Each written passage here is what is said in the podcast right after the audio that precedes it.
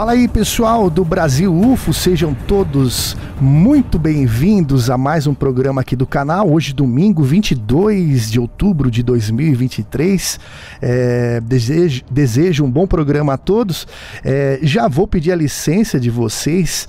É, recebi um, um um relato, né, do nosso amigo do canal, o Robinson, de Mandirituba. Mandirituba, é, é da região metropolitana de Curitiba, lá no Paraná.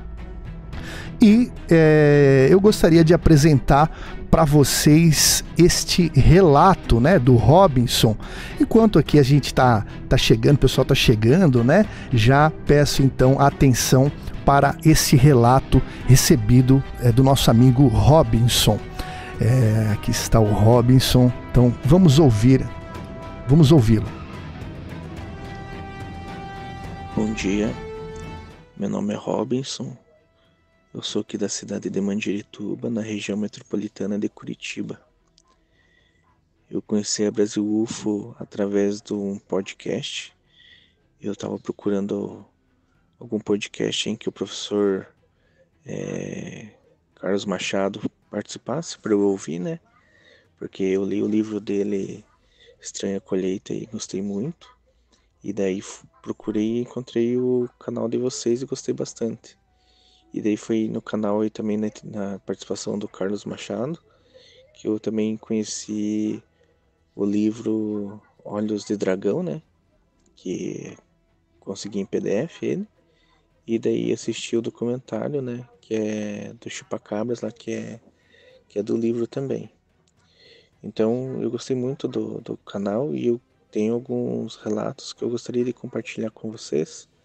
Inclusive um deles eu tenho o vídeo ali, aí eu vou estar tá mandando para vocês também. Então eu vou estar tá gravando em pequenos áudios para facilitar, para não ficar tão pesado num único áudio. O primeiro relato deve ter sido lá pelo ano de 96, 97 por aí. Aqui também em Mandirituba, eu estava na esquina aqui de casa, eu com meu primo. Meu primo David, a gente estava na esquina aqui. E aquele tempo não tinha perigo, né? Cidade pequena, você poderia ficar na rua ali, que não teria perigo se ficar até a noite na rua. Eu acredito que deveria ser umas 8 horas da noite. Nós dois estávamos sentados na esquina conversando, né? E estávamos ali então, conversando, as crianças conversando, né?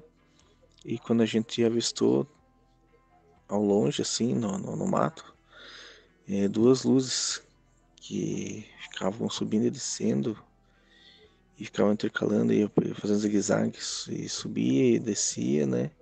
Perto de um pinheiro.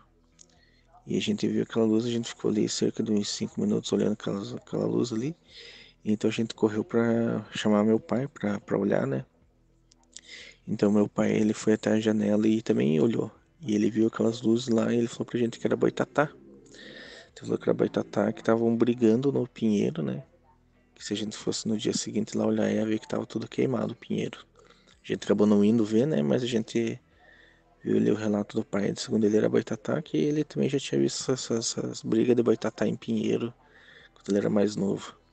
Então a gente aceitou aquela, aquela versão do meu pai de que era um Boitatá que estavam brigando no Pinheiro. Mas foi, foi aí na, nesse ano, deve ser 96, 97 que a gente viu isso. Então ali, ali eu tinha, deixa eu ver, se devia ter uns oito anos, sete, oito anos ali na época. Oito anos, é, oito, oito anos, é, devia ter oito anos na época ali. Oito para nove. Quando aconteceu isso, então. O segundo relato que eu quero contar aconteceu em 2019. Eu e a minha ex-namorada estávamos voltando da panificadora, que tínhamos, tínhamos ido lanchar lá, né? Fazer um lanche na panificadora. Era mais sete, sete e meia da noite e a gente estava então descendo da, da panificadora para ir para minha casa. Aí tinha uma única nuvem no céu, uma nuvem grande, e ela ficava soltando os relâmpagos coloridos assim, meio roxo, rosa, roxo. E era lindo de ver, lindo mesmo. Tava distante assim. ele soltava esses relâmpagos, só essa nuvem no céu. E a gente achou aquilo muito lindo. E a gente foi descendo, né? E quando a gente chegou na, na, na, na esquina da, da rua de baixo, eu falei, ah, vou filmar pra ver se consigo pegar esse relâmpago pra mostrar pro pai e pra mãe lá em casa, né? Que bonito que tá esse, essa nuvem só ela no céu dando esse relâmpago, né? Então eu parei assim na esquina e ali não tem não tem poste, não tem nada assim, tipo, pra dizer que o que eu filmei era luz de poste, alguma coisa assim, sabe? Então eu parei e tirei, tirei o celular e comecei a filmar. E eu consegui filmar o relâmpago, né? Uma luz ali e um relâmpago. Então eu fiz essa filmagem, mostrei pro pessoal lá em casa e postei no, na época no Facebook e tudo mais, né? Tirei print até do vídeo pra, pra mostrar melhor. E postei e beleza, mas eu nunca corri atrás para mostrar para ninguém, assim, tipo, especialista, nada, até porque não, nem sabia como, como lidar. Aí depois daí, agora em esse ano ali que eu que eu peguei e vi o canal de vocês e tudo mais, daí eu fiquei interessado em tentar mostrar pra, pra frente, pra levar pra alguém que entenda, né? Que às vezes pode não ser nada, né? Mas aquela nuvem lá realmente tava bem estranha, né? E daí quando eu peguei, fiquei esses dias daí atrás observando melhor o print que eu tirei do, do vídeo, dá para notar assim que o relâmpago ele sai de algum objeto que está no topo da nuvem. Ou ele sai ou ele ele recebe esse relâmpago. Um, do, um dos dois ele acontece. Só sei que se, parece que tem um objeto né, nessa ponta que da onde sai ou entra esse relâmpago muito estranho. Eu vou mandar o print, mandar o vídeo. Eu consegui agora baixar o vídeo, daí eu publiquei no TikTok. E daí vou mandar o vídeo e vou mandar o print para vocês depois que eu mandar os áudios daí explicando. Aí, então daqui a pouco eu mando o, o vídeo, o áudio desse, o, o, vídeo e o print desse esse objeto que a gente filmou em 2019. O outro relato que eu quero contar aqui aconteceu em 2021. Eu tava Tava, era de noite, jeito umas 9 horas da noite. Tava sentado é, com a minha namorada assistindo TV, né? Então, estamos sentados no sofá, de frente pra TV. E do lado direito nosso tem uma porta que dava pro, pro, pra sala de livros. Onde hoje é minha cozinha, mas na época era a sala de livros. E a gente pegou e, e tava assistindo. E de repente apareceu na parede uma, um círculo. Um círculo, acredito que de, um, de uns 40, 50 centímetros de diâmetro. Um círculo laranjado, muito laranjado, um círculo. E ele ficou na parede como que tremendo. Dá pra ver que ele tremia, né? E a gente ficou olhando aquilo como se estivesse hipnotizado. A gente virou a cabeça assim, juntos, meio que automaticamente hipnotizados, e ficamos olhando aquele círculo ali, acredito por uns 20 segundos, 30 segundos no máximo. E daí aquele círculo ele desapareceu. Aquele círculo ele desapareceu. E é, a gente ainda meio que hipnotizado voltou, eu volto a olhar pra TV juntos. Ficamos em silêncio e daí como se a gente saísse de um transe. Eu olhei pra ela e falei, cara, você viu aquilo? Ela olhou pra mim e falou, Vi, meu Deus, o que, que era aquilo? Eu falei, caralho, não sei o que, que é aquilo, cara. E já levantei pra ver o que, que era, né? E aí o mais estranho assim, porque não teria como ser uma luz que tivesse sido projetada de fora da minha casa, porque a janela não fica naquela direção ali pra sair uma luz pra direcionar ali na parede onde a gente viu.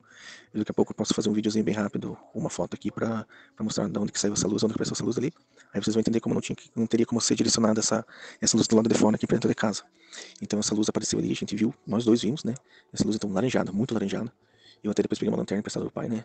Pra ele só, peguei uma lanterna emprestada dele e fiz a simulação da lanterna na parede. E a, e a luz da lanterna fica branca, ela não fica laranjada. Simulei outras luzes ali pra ver, nenhuma ficava laranjada daquele jeito, nenhuma luz consegui deixar naquela, naquele formato. Foi muito, muito estranho. Aí eu fiquei com aquilo na cabeça, contei pro pessoal, alguns tiravam sarro, né? Falavam que a gente tinha bebido, mas nem longe disso, né? É, então a gente realmente viu aquilo ali e aí eu peguei e comentei com uma amiga minha que ela tem, faz trabalho assim com questão de ufologia e tudo mais, espiritismo e tal. E ela comentou comigo assim que se tinha algum, algum parente meu, amigo que tinha falecido recentemente, que às vezes poderia ser alguém que estava tentando contato. Aí eu não lembrei na hora, né? Daí que eu, passado ali algumas horas, eu lembrei que tinha falecido um tio meu e contei com ela. Tem um tio meu que faleceu dela, vezes pode ser ele que tá tentando contato. Ela tá falando assim do lado dos espiritismo e tudo mais, né? Aí eu peguei, cheguei em casa e contei aqui, né?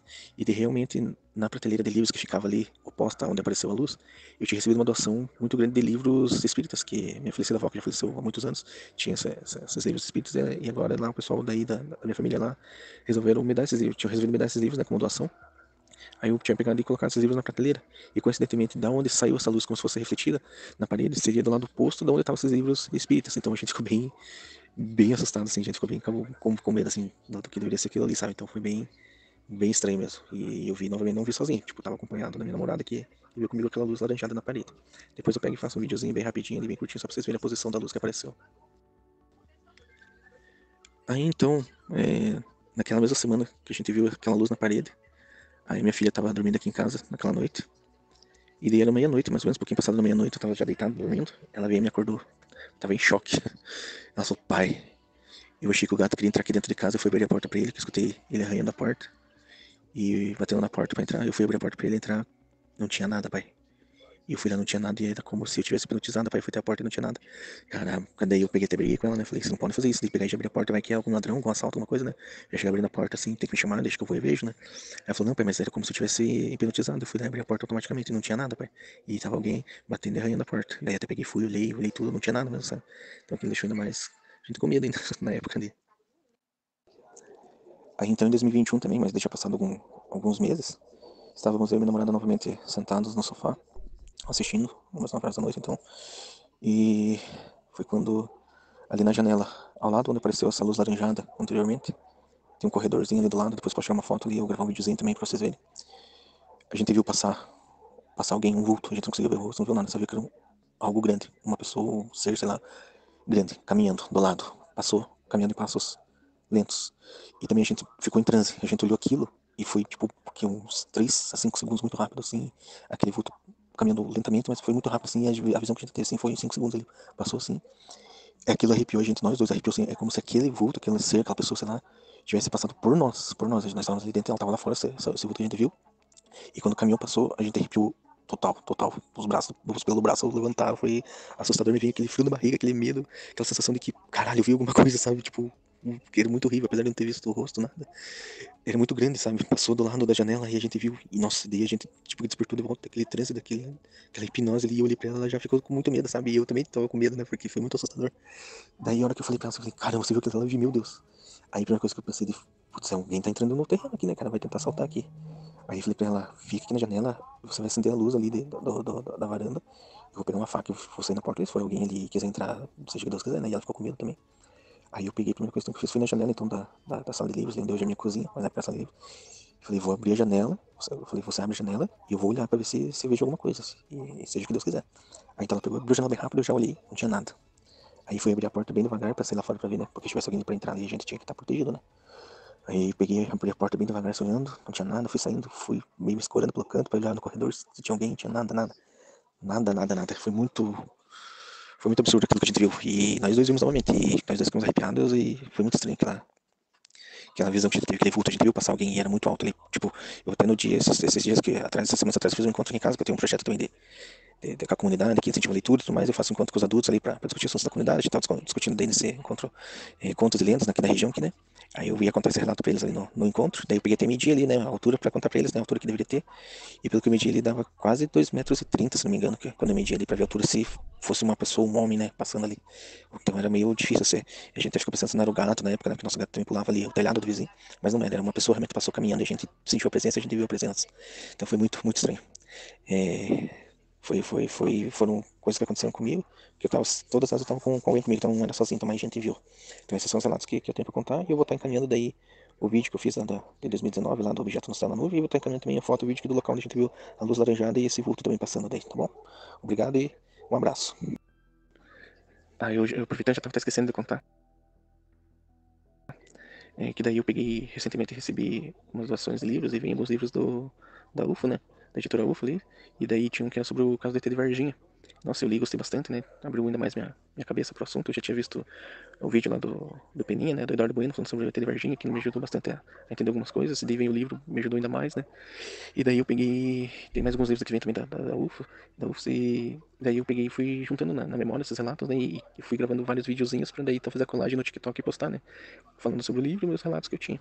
Aí fiz os vídeos, e daí quando eu terminei de gravar, Aí eu peguei, tava já, me, levantei, né? E daí quando eu levantei, fui pra, pra, pra sala pra guardar a extensão que eu tinha feito vídeo e tudo mais. Caiu muitos livros caíram no chão.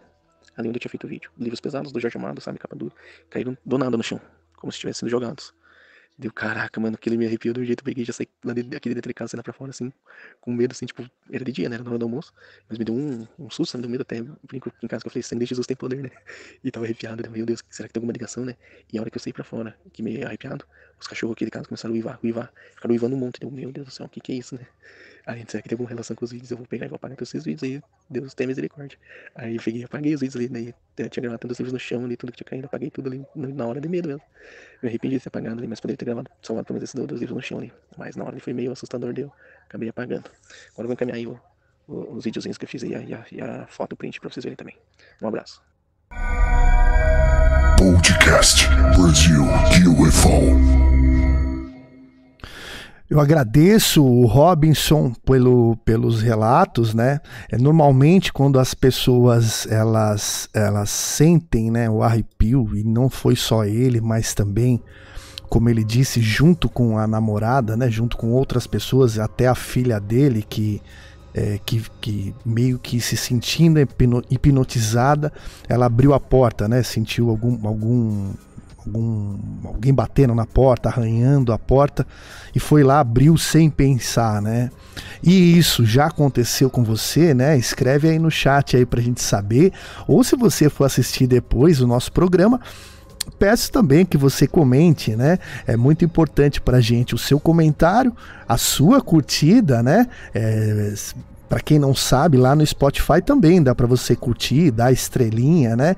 Então, seguir a gente também por lá. Então, é muito importante isso aí para todos os criadores de conteúdo, para que o conteúdo é, seja entregue a mais pessoas que, assim como você, gosta de ufologia.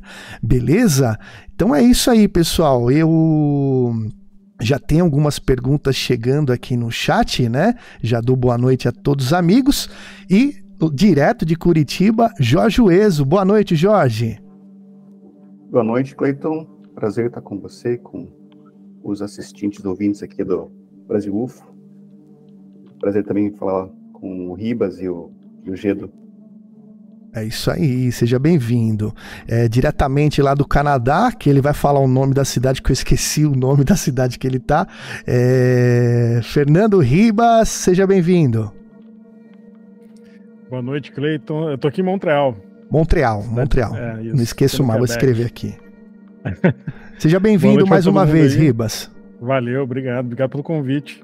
Boa noite pro, pro Jorge, pro, pro Gedo também. Prazer estar com vocês aqui. E pra galera que tá assistindo a gente aí também. Bacana. Agora que você tá lá com o Paranormal FM, eu tava Isso. perguntando para você no em off aqui, né? qual que era a preferência do pessoal, né? Lembrando, é, até que você queria falar, é, gostaria que você falasse um pouco, né? Lembrando uhum. que o uhum. paranormal fala de todos os assuntos paranormais e não somente a ufologia, né?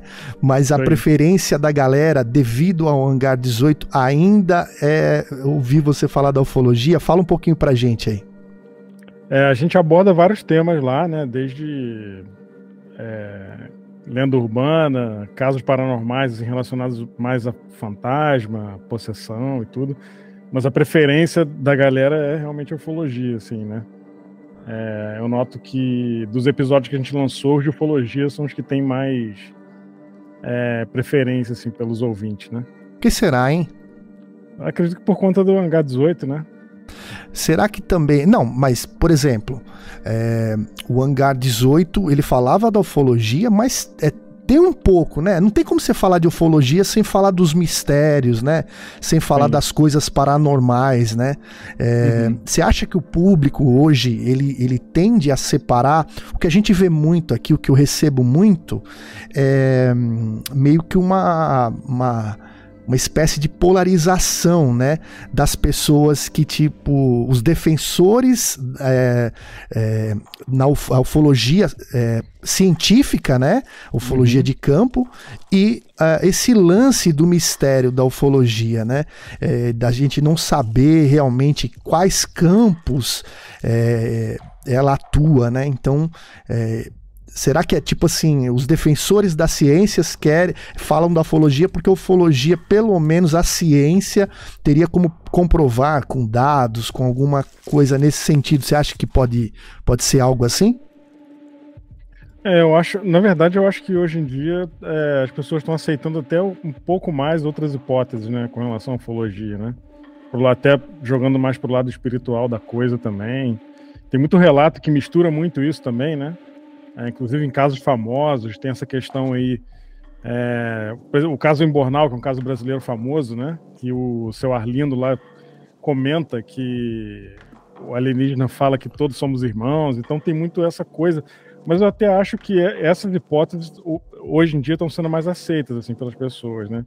Uhum. Eu particularmente, falando por mim, eu nunca falei muito do lado místico da ufologia por não entender muito bem, né? Então eu nunca me aprofundei, então achei melhor não falar tanto. O hangar até ficou é, um pouco mais, é, eu acho que caiu um pouco mais na graça de quem curte mais ufologia científica meio porque a gente nunca se aprofundou nisso, né?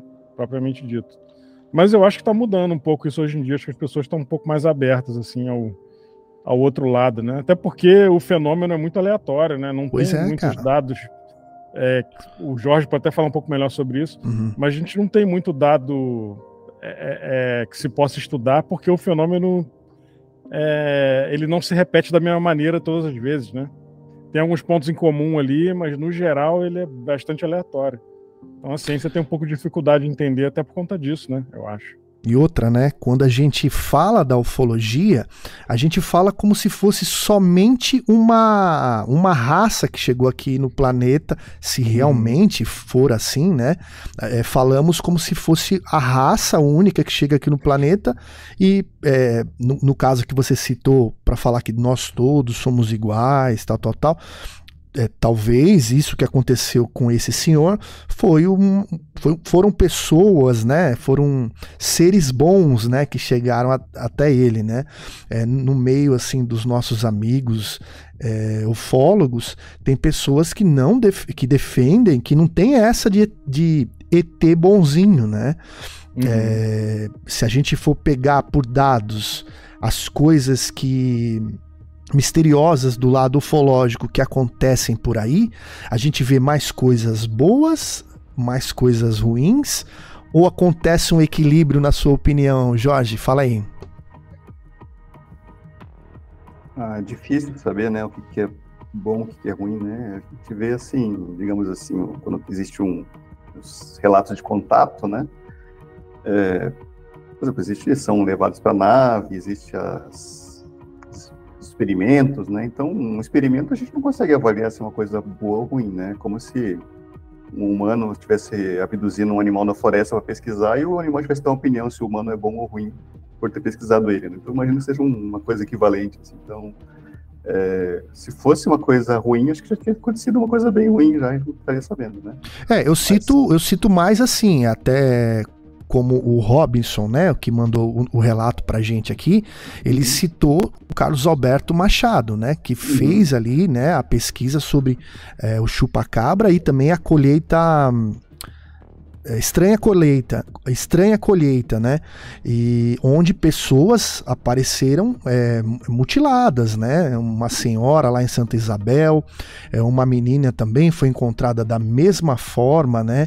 Com coisas bem diferentes que afastavam a possibilidade dela é, é, ter acontecido, sei lá, algum assassinato pelas mãos humanas, porque o que chamava a atenção era é, a, a, o cadáver ainda estar quente, mesmo passando 24 horas ele permanecia quente, e essa menina que foi encontrada em uma das pontes da, da marginal Tietê, ela foi. É, o asfalto que estava em volta dela era. O asfalto, mesmo à noite, o asfalto permanecia quente. Né? Não somente o corpo dela estava quente, mas o asfalto também é, ficava, permaneceu quente, entendeu? Então o que chama atenção é isso, né? Se foi realmente alguém de fora, é, pelo, pelo, pelo que a gente vê, coisas boas não fizeram, né? E até mesmo algumas questões desses lados, desses lances assim de abdução, né, que a gente que a gente ouve falar, né?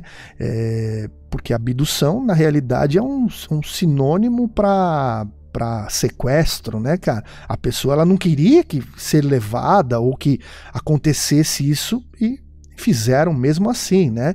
Tudo bem que trouxeram ela, mas fizeram contra a vontade, vai saber o que fizeram com ela. Então eu falo nesse sentido. Você tem uma opinião sobre isso, Ribas? Sobre a abdução, é, eu acho que abdução não é um negócio legal, né? a pessoa tá ali do nada é levada para um outro. Até assim, eu acho que voltando nessa questão de alienígena bonzinho ou mal, e eu falava isso no hangar também, eu acho que, e até complemento até o que o Jorge falou, eu acho que concepção de bem e mal são concepções humanas, né?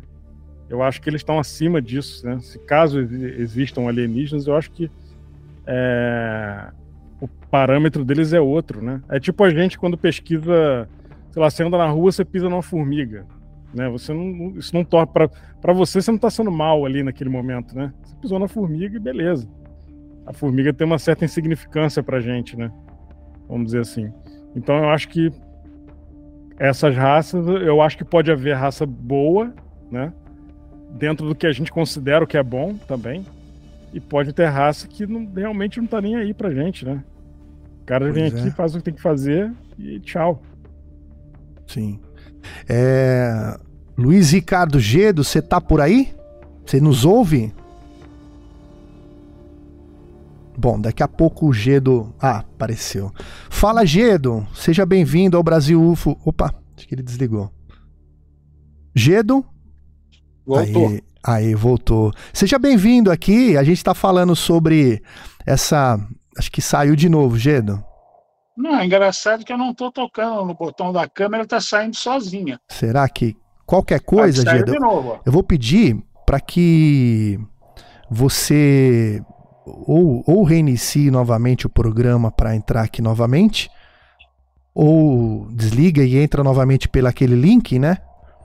Se ele não tiver, se for problema realmente de, é, tenta fechar o programa, entrar novamente.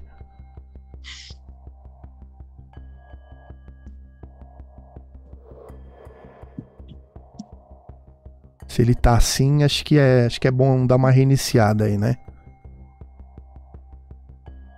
Bom, mas enquanto o Geda acerta por lá, né, esse, esse assunto é meio, é meio que complexo, né, porque é, tem até alguns ufólogos, né, que dizem é, a respeito disso, a, a, o lance, né, que tem algumas máquinas, algumas naves que são feitas para lidar com os seres humanos e outras que são feitas, por exemplo, para é, pegar algum mineral, é, é, explorar né, o planeta Terra. E quando o ser humano tem o contato com essas máquinas que não são as, as próprias né, para para capturar os seres humanos, aí que dá o problema, né? Gedo, tenta deixar o te teu telefone de pé. Vamos ver se ele, se ele sai a imagem aí. Vamos ver. Parece que quando tava de pé ele não, não saiu a imagem. Vamos ver. Eu acho que é isso, hein, meu? Deve estar tá com algum Parece pauzinho. Aí você deixa o celular de pé, só baixa um pouquinho ele aí pra aparecer o seu rosto aí, pessoal te ver. Que tem um pessoal já te esperando aqui. E gostaria que você desse boa noite aí, pessoal. Fica à vontade. Eu queria agradecer primeiramente pelo convite, dar uma boa noite a todos aqui da, da bancada, a todos que estão com, conosco na, na noite de hoje. E mais uma vez, né, eu estou muito contente de estar aqui no canal né, Brasil UFO. Então, Gedo, não sei se você conseguiu ouvir o que a gente estava comentando, né, sobre... Tudo, ouvi tudo. O que, que você acha disso tudo, assim, Gedo? Queria a tua opinião... Olha, é complexo você fazer uma análise somente utilizando o conceito de bem e mal, né? Porque, eh, vamos pegar um exemplo, já no, nos primórdios da ufologia no Brasil, tem os, o caso das máscaras de chumbo. Né? Nós vemos duas pessoas, dois é, eletrotécnicos na época, eles tentam ter um contato e são encontrados mortos. Eu lembro que é, no registro do médico legista no Rio de Janeiro, ele fala: olha, eles deveriam estar andando, não estar em pé. E, no entanto, no entanto, estão mortos, ou seja, nunca se descobriu, né? ou nunca se divulgou a causa morte daquelas duas pessoas. Inclusive, uma senhora que tinha ido buscar as crianças na escola, que passava ali na região, ela viu um, um UFO discorde emitindo uma luz rosada subindo ali na região. Né, que pode ser que tenha sido a nave que foi até ali. Né? Se eles estavam usando máscara de chumbo, talvez implique algum tipo de radiação. Né? O chumbo é um dos materiais que nós usamos para a proteção de, de, elementos radioativos. Então, não sei se tem uma coisa a ver. Eles também tomaram umas pílulas ali, que também nunca se divulgou a formulação daquelas pílulas. Né? Então, a gente não sabe ao certo. Tá? É uma coisa curiosa. Quanto mais diferente de nós uma espécie for, mais profundo vai ser os exames que ela, que ela vai querer fazer no ser humano. Tá? Se formos um, uma espécie muito diferentes, provavelmente eles vão ter um desejo de conhecer o, o ser humano numa profundidade maior. E não é todo, todo todos os seres que vêm até aqui que têm a, devida condição para consideração para o ser humano.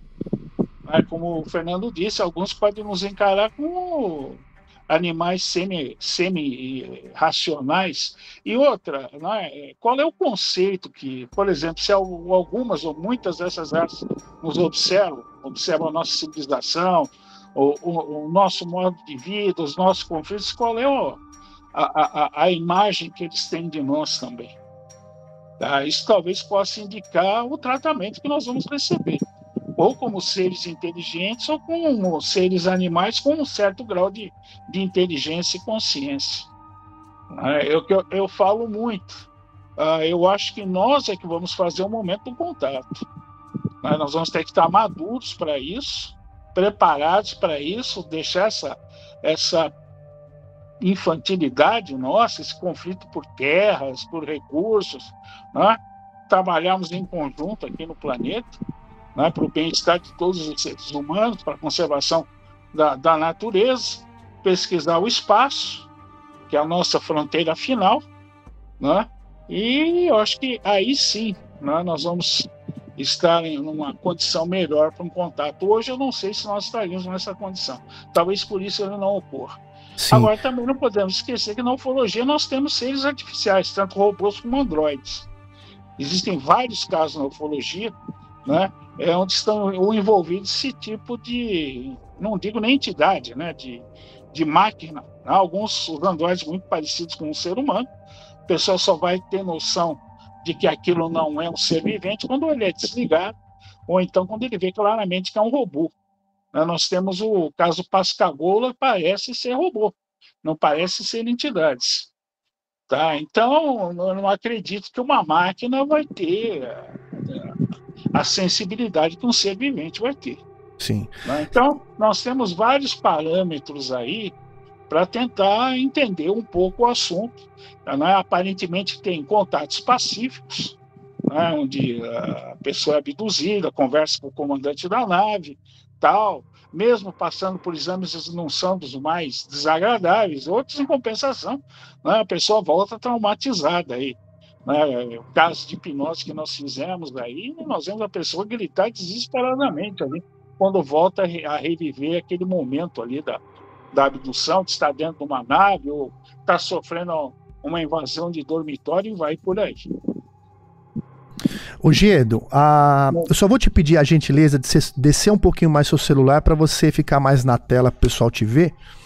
É, mas isso que você falou realmente, né? É, mas esses é, robôs, né, que você citou, você também incluiria os, os tais dos Greys, né? Porque o pessoal fala que esses seres é, seriam robôs, né? É, pela tua experiência, pelo, pelo papo que você já teve com muitas pessoas, você apostaria nisso? Ah, uma tese, eu falei isso em, antes dos anos 2000, eu comentei essa possibilidade porque esses seres eram sempre descritos como não tendo órgãos genitais nem nada. Né? Talvez eles sejam reproduzidos através de clonagem. Né? Normalmente, né, eles também estão associados a outro tipo de ser. É só você ver o caso, por exemplo, né, do, do Travis Walton. Né? Nós começamos com seres tipo Grey, depois, quando ele está ali na nave mãe, já entra outro tipo de entidade mais humana, de elevada estatura. O fólogo britânico Tony Dodd, né, tava, ele era policial, estava fazendo uma, uma vigília ali numa área rural da Inglaterra, ele estampou com uma nave pousada, um ser de elevada estatura, numa espécie de plataforma orientando, é, em voo, né? Voo pairado, orientando seres tipo Grey a uma série de atividades no solo. Né? Então eu acredito nessa possibilidade, né? que talvez sejam seres é, produzidos através de clonagem. Uhum. Tá? Então, eu, eu chamei de robô biológico, isso antes dos anos 2000. Eu lembro que até muita gente não, não, não gostou muito da, da tese, mas mas está aí, né? É, o pessoal torce o nariz para tudo também, né? É, é engraçado que o, o Gelo está comentando isso, né? Da, dessa questão do, do robô biológico. E isso está sendo, tá sendo cogitado hoje, né? Muito doido isso. É, tem até aquele, aquele papo, né? Do. É, o pessoal fala que que esses menores trabalham para os maiores que até é, se parecem né, com a fisionomia dos seres humanos, né? O que eu ouvi foi algo nesse, nesse, nesse, nesse desse tipo, né? Não sei se, se vocês também já ouviram isso, mas a questão é, né, que hoje a gente vai falar é, dos extraterrestres no passado da nossa humanidade, né? É, agora, o porquê, né?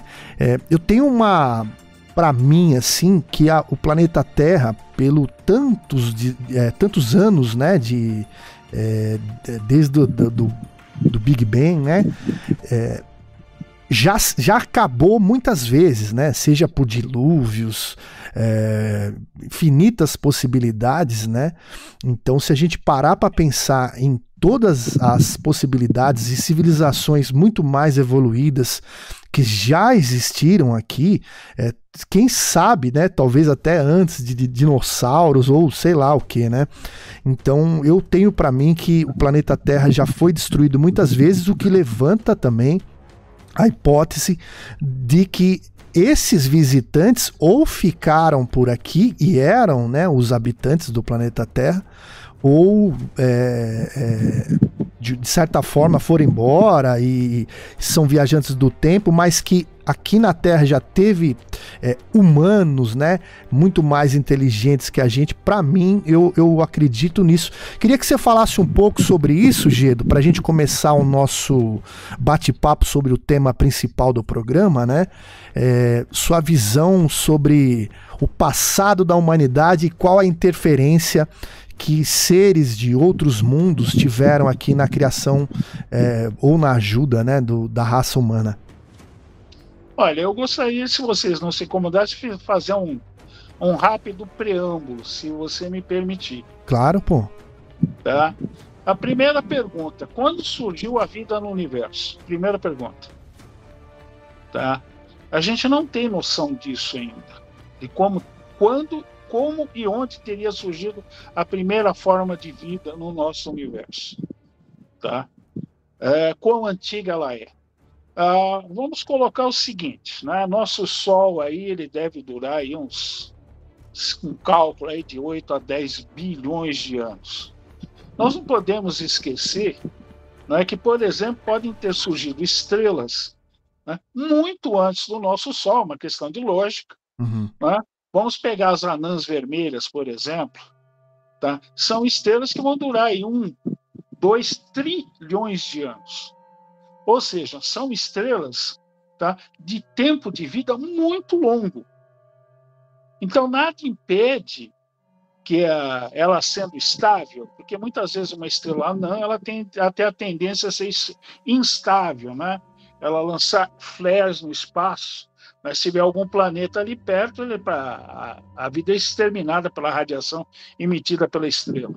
Mas vamos supor que uma, uma estrela anã seja estável, né, com todo esse tempo de duração. Uma estrela dessa pode ter surgido aí milhões ou bilhões de anos antes do nosso Sol, né, ter surgido planetas à sua volta, é, na zona habitável, né, onde existe a possibilidade de água líquida, e uma civilização ter se iniciado seu desenvolvimento aí um milhão, dois, né, 5 ou 100 milhões de anos antes da, da vida na Terra. Então, nós podemos ter civilizações muito mais antigas. Estou falando só na nossa galáxia. Tá? Então, é, é, é, é, lógico que uma civilização dessa, quando atinge o nível de, de, de, voos espaciais, ela vai querer né? não só pesquisar o universo, como expandir a sua forma de vida, porque também é um, é um modo de garantir a sobrevivência da raça, né? ou da espécie.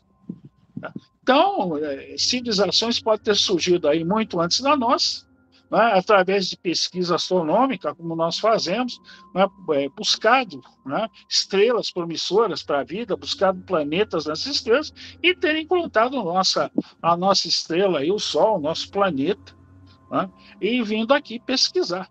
Né. Aí talvez explique aí pegadas fossilizadas de pé calçados com 450 milhões de anos, foram encontradas nos Estados Unidos, no Canadá, na, na, na Ásia, na África, no Smithsonian, inclusive, tem várias dessas pegadas fossilizadas, embora não haja uma explicação, não é fornecida uma explicação de como elas surgiram. Tá? Uma sobrinha nossa chegou a ver isso no Museu Smithsonian. Tá? 450, 500 milhões de anos não havia nenhum ser humano aqui, pelo menos em teoria. Uhum. Então alguém já andava aqui antes da presença do ser humano, mesmo antes dos dinossauros. Acredito. Né? Quem seriam eles? Tá? É, nós podemos fazer um, um comparativo com a pesquisa do Dr. Javier Cabreira Darquia, as pedras de Ica, que muita gente não considerou, porque alguns é, é, nativos locais, ali, alguns indígenas locais, fazem falsificações, né? então se desconsiderou. Eu acho que a coleta que ele fez em primeira mão, eu acho que é, é, é, difere muito daquelas que são falsificadas posteriormente. Mas ali o que, o que indica ali, né? Entidades que viviam aqui na época dos dinossauros, por exemplo, matavam dinossauros. É, que mais? É, praticavam cirurgias cerebrais, deplanação de crânio, cirurgias cardíacas, tudo isso registrado numa biblioteca de pedra. Então, quem seriam essas, essas entidades ou essas, essas inteligências? Tá? É, você pega na China, por exemplo, né, foram encontrados ali na, é, na região do rio Yangtze, ali, né, cadáveres, esqueletos de, de mamíferos primitivos, búfalos e outras espécies ali com perfuração de bala, ou seja, um projétil metálico, inclusive se encontrou resíduo metálico ali no ferimento, uhum. né, alguma coisa penetrou o osso ali né, em rotação, né, matando o animal. Tá? Então, é, são coisas inexplicáveis. Tá? Mesmo Sim. o surgimento do ser humano no planeta Terra, desde a, o início do, do, surgimento dos primeiros primatas bem primitivos até a chegada ao Homo sapiens, existem muitos saltos evolutivos que não se explicam. Uhum. Entendeu? Então, é, é fica aqui a, a, a, o questionamento, né? Quantas espécies pisaram aqui nesse planeta quando o ser humano nem sonhava em existir? Né? E quantas vieram depois, e talvez uma ou outra tenha participado aí né, na evolução dos primatas até chegar à nossa espécie Homo sapiens, depois terem influ influenciado as antigas civilizações, porque normalmente a gente comenta muito de sumérios egípcios, mas nós temos evidências de civilizações pré-diluvianas, ou seja, anteriores ao dilúvio. Tá? Então também existe a hipótese dessas civilizações pré-diluvianas terem influenciado as civilizações que viriam depois. Então, talvez algumas nem sejam evidências extraterrestres, mas talvez até de civilizações que hoje desapareceram, não existem mais um vestígio. Você tem né, a, a, a, o, a pesquisa sobre Atlântida, sobre Mu, sobre Lemúria, Hiperbórea, uma série de civilizações teriam desaparecido há muito, muito tempo, muito antes de egípcios, muito antes de sumérios e vai por aí. As próprias dinastias divinas egípcias né, é, viriam de 12 mil anos antes de Cristo. Né, são chamados é, as, os faraós divinos, os faraós que vieram das estrelas. Então, nós temos muitos exemplos disso, indicando uma presença externa ao nosso planeta e uma presença, né, talvez dando origem à humanidade e influenciando as antigas civilizações. Sim. É, Jorge Ueso. Fala, Cleiton. Eu queria que você fizesse essa pergunta aí. Tá preparado? Não, tô. Bom, sobre, a... sobre, fa fala, Jorge, faz. Vou pegar um gancho do, do Gedo. É. É, ele fala assim das interferências, né? Assim, o que, que você acha assim dessa, de todas essas histórias do Eric von Däniken, né? E, e, e, outros escritores que falam que teve influências, por exemplo, dos extraterrestres na construção dos monumentos, pirâmides, é, outras coisas assim. Você acha que tem essa relação no Machu Picchu ou, ou é, no México também, né? Os maias. Você, você enxerga alguma relação com extraterrestres ou, ou não? Não, eu colocaria, Jorge, duas hipóteses. Ou a extraterrestre, ou um conhecimento de uma civilização muito mais antiga que se perdeu. É isso tá? mesmo. Podemos estar trabalhando com duas possibilidades. A de uma civilização mais antiga que também pode ter sido influenciada por extraterrestres. Uhum. Entendeu? Tá? E os próprios extraterrestres, sim. Você pega, por exemplo, né, é, Tiahuanaco, você pega Machu Picchu, você pega a própria, a própria feitura das, da, daquelas muralhas, tá? elas suportariam, por exemplo, um terremoto de escala 10, né? usando a escala Richter para isso. Nenhuma estrutura nossa aguenta isso. Nenhuma. No entanto, elas permaneceriam em pé. As pirâmides, a mesma coisa. Então, nós temos é, um conhecimento em termos de engenharia muito superior ao nosso, só que isso se perdeu. Tá? Então, da onde veio isso? Teria sido de civilizações mais antigas? Teria sido de extraterrestres que influenciaram civilizações antigas? Não, é impossível. Você pega, por exemplo, Baalbek no Líbano, ali no templo principal, você tem uma, uma rocha imensa. Aquilo deve pesar ali na faixa de duas, três mil toneladas. Como é que eles moveram isso? Tá? A rocha é, uma, é, é, um, é um bloco único, aquilo não foi cortado. Aquilo foi colocado ali, mas é, com o quê? Não dá para levar na cabeça, né, Jorge? E colocar ali, né? Pois é. Uma coisa também que a gente poderia colocar nessa, nesse cálculo, né?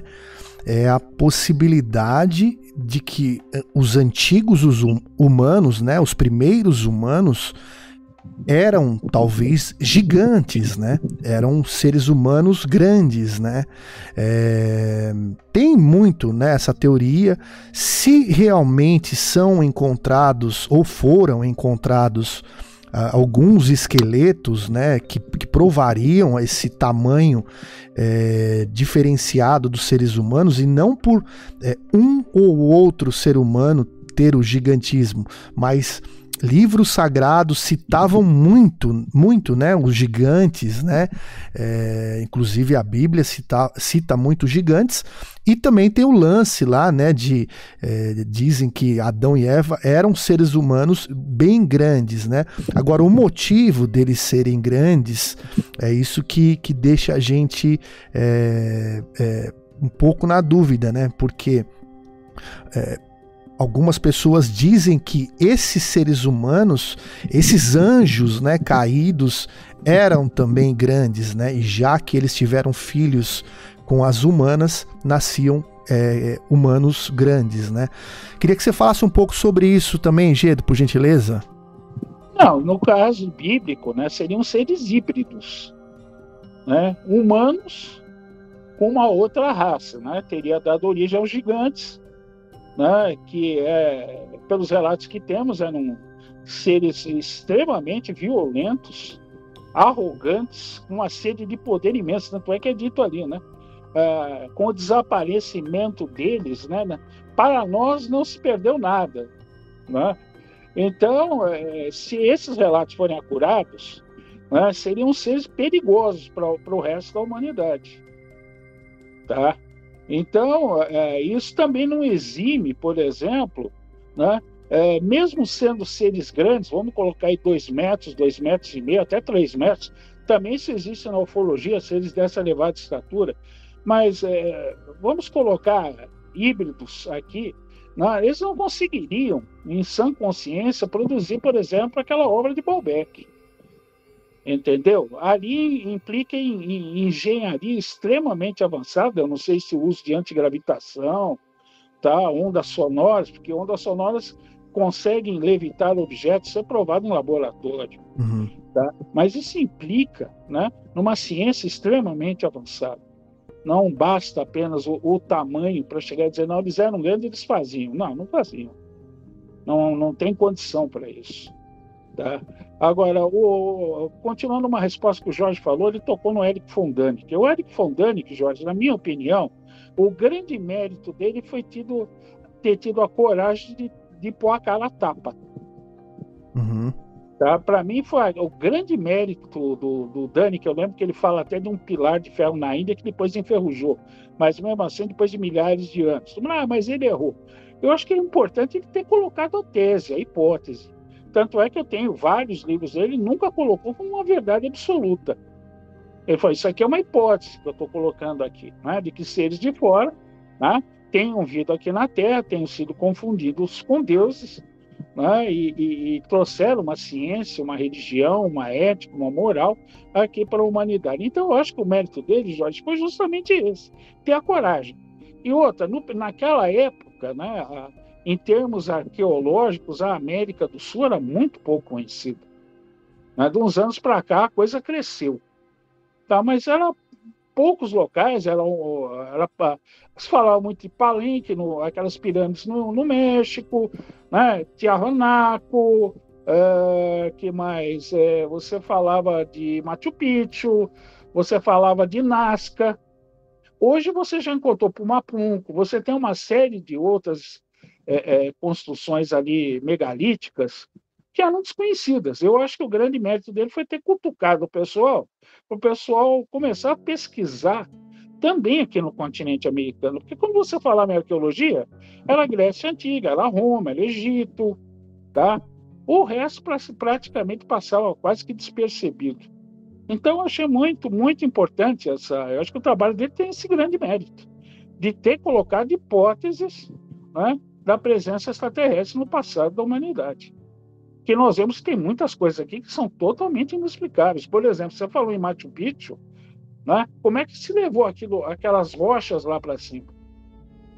Tá? É, e o, a, os próprios povos da região falam que quando os primeiros povos pré-colombianos surgiram na região, Machu Picchu já, era, já estava em ruínas. Ou seja, seria, um, seria bem anterior aos, aos povos pré-colombianos. Tá? Deixa só, só um instantinho, deixa eu mandar um abraço para uma amiga minha aí, que já, eu já vi que ela apareceu, né? A, a, a, a minha grande amiga gaúcha, minha amiga Rosângela Guimarães. Oh, obrigado pela, pela, pelo apoio aqui no programa aqui. Um beijão no teu coração, um abração no teu mano aí, né? em, em Atibaia. Fica com Deus, minha amiga. Tá bom, Jorge? Então acho que o mérito dele é esse. Né? E quem é que não leu Eric von Däniken? Pois é, cara. Será que eu, se eu colocar 50 pessoas e falar quem já leu Eric von Däniken, quantas vão levantar a mão? Uhum. Quantos começaram com a obra de Däniken a se interessar pelo assunto? Então, eu acho que ele teve um grande mérito, ele atraiu muita gente para essa pesquisa da ufologia na área da arqueologia. Eu Lembra... acho que eu, dou, dou, dou, eu acho que ele tem um grande mérito. Sim. Lembrando, né, Gedo, que, que essas, essas, esses megalíticos, né, essas grandes, é, grandes pedras, né, elas são encontradas no mundo todo. É, no Japão, né, tem, é, tem lugares no Japão que tem que imita até uma espaçonave assim que não toca na água, né? É uma coisa bem, eu não vou lembrar agora de cabeça o nome da cidade, mas é, no mundo inteiro. E eu acredito, para mim, que na floresta amazônica tem coisa lá também, né? Por trás ali da de, de tantas árvores, né? Tem alguma coisa naquele solo, tirando os minerais, que é claro que a gente sabe que tem bastante, né? Mas relacionado, né, com é, pirâmides ou com pedras gigantescas que a gente não imagina, né, como foram parar por lá. Mas eu acho que no mundo inteiro é, é tem isso, né? Eu tenho muitas perguntas para fazer, mas primeiramente, Fernando Ribas, fica à vontade. Então, eu queria perguntar para o G do seguinte: eu até estava lendo, a gente fala muito dos Sumérios, né? Quando fala da, da, teoria do antigo astronauta, a primeira civilização que vem são os Sumérios, né?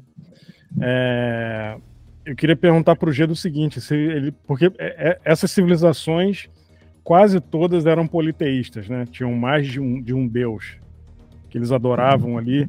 É, inclusive, até pesquisei os deuses lá que os sumérios adoravam naquela época, que era é, 2.500 anos antes de Cristo, né? Por ali. Queria saber se você acha que é, essas entidades que eles adoravam eram de fora da Terra, ou, ou eram, é, foi o contato que eles fizeram e daí surgiu as religiões e tudo. Queria saber o que você acha disso. Bom, olha, engraçado, né? Todo mundo é fascinado pelos sumérios, eu não sou. Eu gosto da... que me fascina é a civilização egípcia. Para mim, uma das maiores civilizações que o mundo já viu, eu considero ela até mais importante que a Suméria, mas é questão de opinião. Mas, mas por que, é que você não gosta dos do Sumérios? Não, você não... não é que eu não goste. É. Agora, não, não vamos partir para os extremos. Não é que eu não gosto. Eu considero a civilização egípcia, para mim, muito mais avançada. Rica. Rica. Não, uhum. rica também, uhum. em termos de informação, de detalhes. Depois a gente entra um pouquinho nessa área uhum. e vou aproveitar e abordar. Vou aproveitar esse, esse gancho que o Fernando deu aqui para comentar isso na área egípcia. Mas, Fernando, pode ser sim. Né? Os Anunnaki, que, que são mencionados ali. A única coisa que eu não concordo, Fernando, é que eles viriam de um planeta que se aproximaria do sistema solar, né? e aí uhum. eles é, viriam até a Terra, etc, etc, etc. Tá? Vamos pegar do ponto de vista da astronomia. Experimenta pegar a Terra e alongar a órbita dela, tá? mas alongar mesmo. Vamos dizer que ela chegue até além de Plutão e depois se aproxime do Sol. Tá? Aí ela vai levar séculos, séculos para se aproximar do, da nossa estrela aqui. O que, que vai acontecer a hora que ela se afastar uma determinada distância? Os oceanos vão congelar, não é isso? Todo meio líquido aqui vai congelar, tá? Sim. Se a, ela, por exemplo, passar a órbita de Plutão, no período invernal, no novo período invernal do nosso planeta, vai acontecer o que acontece em Plutão: a atmosfera congela e desce. Agora, vamos inverter a situação. O planeta gelado, a hora que ele se aproxima da estrela de novo, o que vai acontecer? Você já parou para pensar nisso? Nunca tinha parado para pensar nessa situação, mas interessante. Porque nós teríamos tremores violentíssimos, iríamos uhum. ter tsunamis, terremotos, tudo que você quiser. A hora que nós nos aproximássemos da. a Terra voltasse a estar próxima do Sol. Tá? Então eu não acredito que fosse um planeta que chegasse aqui perto, porque ele sofreria todas essas consequências. Né? Como é que uma civilização conseguiria habitar um mundo, né? um mundo de extremos como esse? Eu não acredito. Sim. O que eu acredito, Fernando, é que seria uma nave de grande porte. Aí eu pego o exemplo de Fátima. Uhum. Né? Não está registrado que em Fátima, em 1917, o Sol desce, vem fazendo uma série de evoluções, não é isso? Né? Uhum. Havia chovido muito, as pessoas estavam molhadas, ensopadas. Ele sobrevoa a multidão, seca a multidão e sobe em espiral. Você acredita que o Sol fez isso? É, o Sol, na verdade, nessa ocasião foi uma metáfora, né? Exato.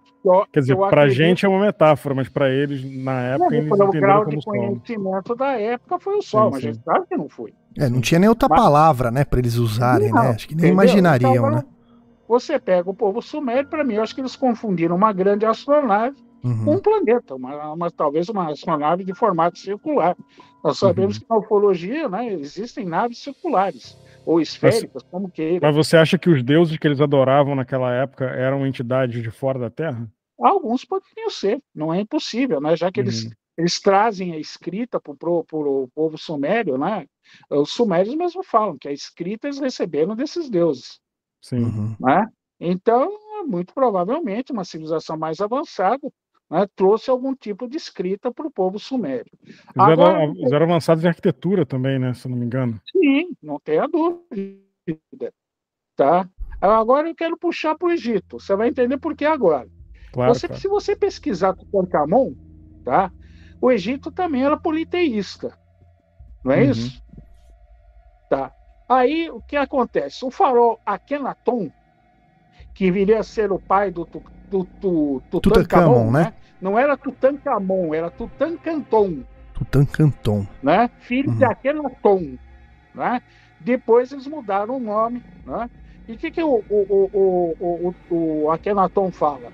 Que numa expedição de caça, ele vê um, um, um pequeno sol pousar sobre uma montanha, ele se aproxima desse sol, e aí diz que ele recebe uma mensagem de dentro desse sol induzindo ele a criar uma religião única, a religião do deus Atom. Tá? Então, ao que parece, o Fernando, também no Egito tentou-se né, a implantação de um deus único. Não deu certo, porque os sacerdotes não quiseram perder o emprego, não é isso? Né? E sabotaram a tentativa. Né? Ele acabou sendo derrubado, foi morto. A, a mulher dele também, a, a Nefertiti, né? Akhenaton ainda viveu um pouco tempo, né? A, a, a, é, depois ele, ele, ele acaba morrendo também. Ele morreu, se não me engano, com 18 anos. É o túmulo que nos trouxe maior nível de, de, de material para análise, máscaras mortuárias, uma série de coisas. Mas também no Egito, ao que parece, uma tentativa, que só viria a dar certo com a vinda do Cristo aqui, um Deus único. Mas, uhum. pelo jeito, né, as tentativas vieram antes só que não deram certo de, a, da existência de um Deus único. Sim. Tá? Entendi. É, é, bem, bem assim, né? Se a gente, claro que a gente tem que sempre falar, né? É, tem que explorar muito, né? O que a gente está falando aqui. É, é, nossa opinião, né? Cada um tem a sua, mesmo porque não temos como provar, né? Até aquilo, aquilo que você falou, né, Gedo? Você citou o continente é, Atlântida, né? que foi falado, né? Que o pessoal falava que, que era, era redondo, né? E alguns dizem que ele saía, né? Ele, ele aparecia como se fosse, por exemplo, para quem já assistiu o filme da, sei lá, da Mulher Maravilha, tem a ilha que aparece e desaparece, né? É, dependendo, parece que tá em outra frequência, ele aparece e desaparece, ou ele brota assim, né? Mas a, a realidade é ou uma espaçonave gigantesca ali, meio que assentou e virou ali quase um continente com pessoas mais evoluídas que vieram de fora, né? É, você também é, chegou a pesquisar sobre isso, leu sobre isso em alguns livros aí, Gedo? Queria que você falasse um pouco. Olha, eu lendo a, o, o, a obra Timeu e Critias, né, que ali é que relata uma, a existência de, de, de uma civilização a, a, oeste das colunas de Hércules, que seria o, o Estreito de Gibraltar. É, é falado de uma civilização ali. Curiosamente, eu, eu lembro de, um, de uma série, acho que muitos de vocês devem ter assistido, não sei, né? Porque vocês são bem mais novos do que eu. Mas é, a série Jacques Cousteau. Né? O Jacques Cousteau chegou a pesquisar na região. Aí ele foi com o barco de pesquisa dele, o Calypso ali, ele, o filho dele, eu acho que era o Felipe Cousteau, mergulharam na região, eles acharam ânforas, trechos de muralha, é, é, rochas é, cortadas como se fosse calçamento no leito oceânico. Né? É, eles chegaram à conclusão que aquele trecho onde eles estavam ali, em um determinado período, né, esteve acima do nível do mar.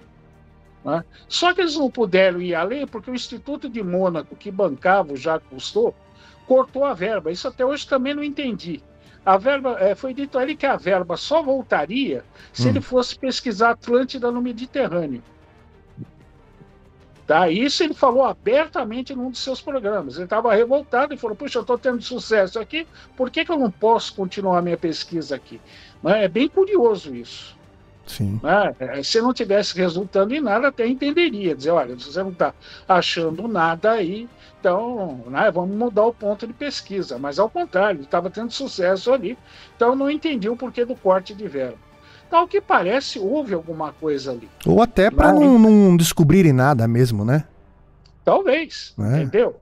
Então, para ficar no sigilo, né? Em, em, migrações no continente americano que vieram de leste para oeste, ou seja, do, do, do Atlântico para em direção à, à, costa oeste dos Estados Unidos, né? Povos que migraram né? e teriam deixado muito conhecimento. Talvez fossem os últimos descendentes desse povo. Também fala-se de migrações né, para o leste, em direção à África, Europa, Mediterrâneo. Muitos falam que talvez né, a, a alta é, é, o autoconhecimento científico egípcio talvez fosse um derivado dos Atlantes. Sim. Mas também nós temos um outro continente, né, o, o, o, Fernando, que a gente também não pode esquecer que foi muito, muitos confundem com Lemúria, que seria na costa leste da África. Né? Quem descobriu isso foi o coronel James Churchward, em manuscritos no Tibete, que fala de uma antiga civilização ali, um antigo continente no Pacífico, né, que era chamado de Mu. Curiosamente, acho que faz um ano ou dois, né, é, pesquisadores na Nova Zelândia descobriram que existe um continente no fundo do leito oceânico naquela região. Daí eles batizaram de Zilândia. Tá? É, é claramente definível que aquele trecho ali é uma, uma área muito grande, né, já esteve acima do mar, acima do nível do mar. Pode ter sido a antiga Mu, né, seriam duas civilizações. A Atlântida teria surgido aí na faixa de 100, 110 mil anos, e a civilização de Mu a 120 mil anos antes de Cristo. Né? Muitos falam que a, que a civilização de Mu seria a raça-mãe da humanidade. Mas é bem curioso ali os artefatos que você encontra naquelas ilhas do Pacífico. Né? Você pega Ponap, né, que dizem que seria a capital do Império de Mu, é uma ilha artificial. Ela foi construída com blocos de rocha cortados. Imagina construir uma ilha com blocos de, de, de, de rocha vulcânica duríssima, cortada e assentada. Rochas pesavam não sei quantas toneladas ali. Né? Fabricou-se uma ilha. Quer dizer, nós temos um outro exemplo aí de uma tecnologia muito superior à nossa. Né? Já vi que o Fernando pegou a fera dele oficial. É lá. Como é que chama aí, Ribas? Ela se chama. No, cortou, fala de novo. Ih, acho que desligou, hein? Não, tô aqui. Oi, tá fala vendo? aí, como é que chama o gato? Ela se chama Chelsea. Quem deu o nome foi minha filha. Chelsea. Acho que, Chelsea, acho que Chelsea é a irmã mais nova da Barbie, se não me engano. Então, mas é. Chelsea é, é, é fêmea. É fêmea. Chelsea, legal. Só tem um? Só, só tem uma. Só. É. E tem o lance também, né, Gedo, dos egípcios gostarem de gatos, né, cara? Tem que esse, esse qual a ligação é, disso aí, né? Porque até alguns faraós, né, foram enterrados com seus gatos, né? Agora resta saber se eles mataram o bichinho pra ir junto com, com, com o cara, né? Como é que foi feito isso aí, né? Não, segundo manuscritos egípcios, né, os gatos foram trazidos pelos deuses. Olha só, cara. Então, se eu for supor que isso é uma verdade, o gato pode ser uma, uma espécie animal de fora do planeta. Olha só, que aqui que chegou legal. e se adaptou, né? Uhum. Se multiplicou e hoje nós temos gatos aí a rodo, né? É, de to todos os tamanhos, é né? praticamente na proporção geométrica, né? Sim, sim. E é, e é impressionante, né, pessoal? Até é, hoje, hoje, por exemplo, eu tenho oito gatinhos, né? Porque minha mãe falecida, né? Ela, ela faleceu, ela tinha quatro, aí vieram morar comigo, eu tinha mais cinco, um morreu, ficou, ficaram oito, né? Então tem gato pra caramba, e é impressionante que acho que todo mundo que tem gato, né? É, na hora que eles vêm no teu colo, é, eles ficam olhando para cima, assim, né? Parece que eles estão vendo alguma coisa, né? Mas isso que você falou, Gedo, de, de terem sido. É, terem, é, vieram para a Terra de presente dos deuses, né? É, chama atenção, né? Porque se, se a gente for parar para pensar, própria Hollywood, né? Quando ela vai fazer as produções dela, é, se a gente vê aquele filme Avatar o Avatar é um pouco, né? Eles são azuis, mas são um pouco parecido com gatos, né? Inclusive o Telfu, né? Fazer assim, né?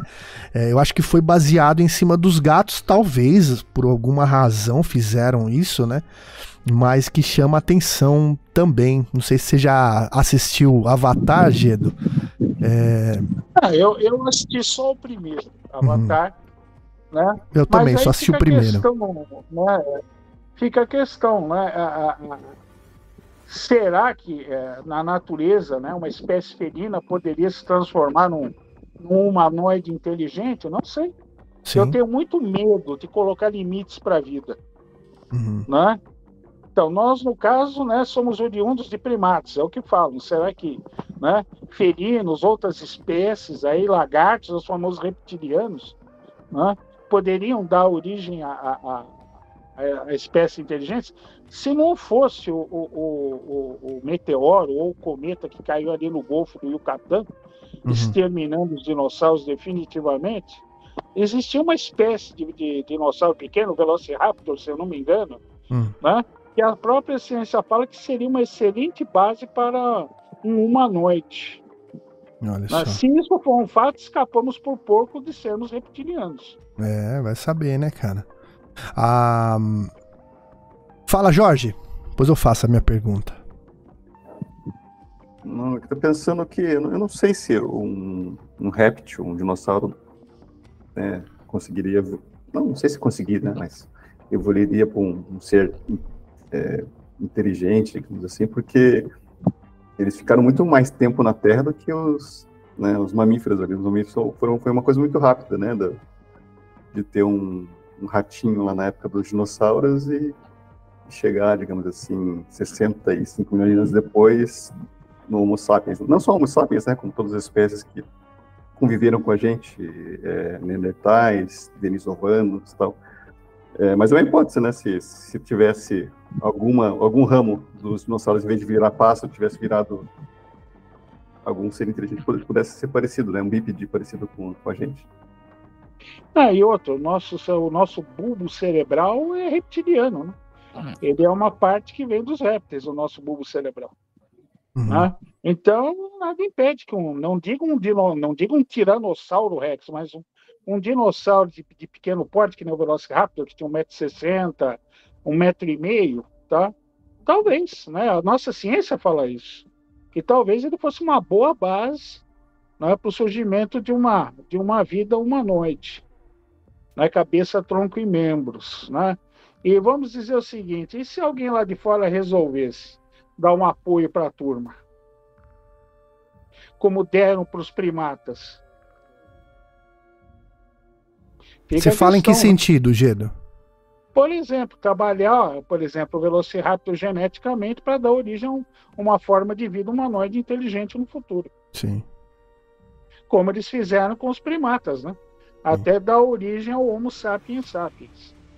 Você acha que, por exemplo, a, a, onde se fala muito, né, de dragões, eu acho que é na é, China, Japão, né, fala muito de dragões. Você acha que tem alguma ligação com os dinossauros do passado? Essa, essa, essa, o que eles viam, talvez alguns ali que sobraram, sei lá, foram colocados novamente na civilização naquela época que surgiu esse comentário a respeito de dragões, né? Você acha que tem a ver um pouco assim, isso aí ou só é mito? Eu acredito que não esteja ligado a, ao réptil em si ou uma forma de vida reptiliana. Eu acredito que talvez esteja ligado a objetos voadores não identificados. Né? Dragões que cruzavam os céus da antiga China. É colocado dessa forma. Uhum. Né? Dragões que lançavam chamas e, e subiam em alta velocidade ou se deslocavam na horizontal. Eu acho que isso está mais ligado a veículos do que a seres. Sim. Assim como no continente americano tinha serpente alada. Não é isso? Sim. Então, então eu acredito que esteja mais ligado a talvez naves cilíndricas, né, que eles eh, associaram a répteis, ou, ou serpentes, ou, ou dragões, né? Inclusive na China, não sei se isso mudou, existe o caminho do dragão. E ali você não pode construir nada, é uma rota ali. Né? Curiosamente, é, é há relatos de UFOs que seguem essa rota, chamada Caminho do Dragão, e o governo chinês não permite que você construa nada lá. Barragem, ferrovia, rodovia, nada. Aí fica a questão, por quê? É, inclusive, tem algum, algum que perguntou aqui no chat, lá no começo do chat, é, enquanto eu, eu procuro o nome dele, eu já vou fazer a pergunta, para a gente não perder tempo também. Ele perguntou isso mesmo: se, se, se, se você, Gedo, acredita que, assim como os aviões é, dos humanos, né, da invenção dos humanos, é, tem as suas rotas, você acredita que os, eh, esses, esses objetos voadores não identificados também possuem algum tipo de rota?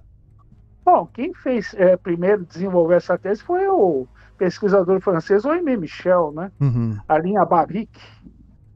Né? Seriam linhas que os UFOs seguiriam para as naves mães.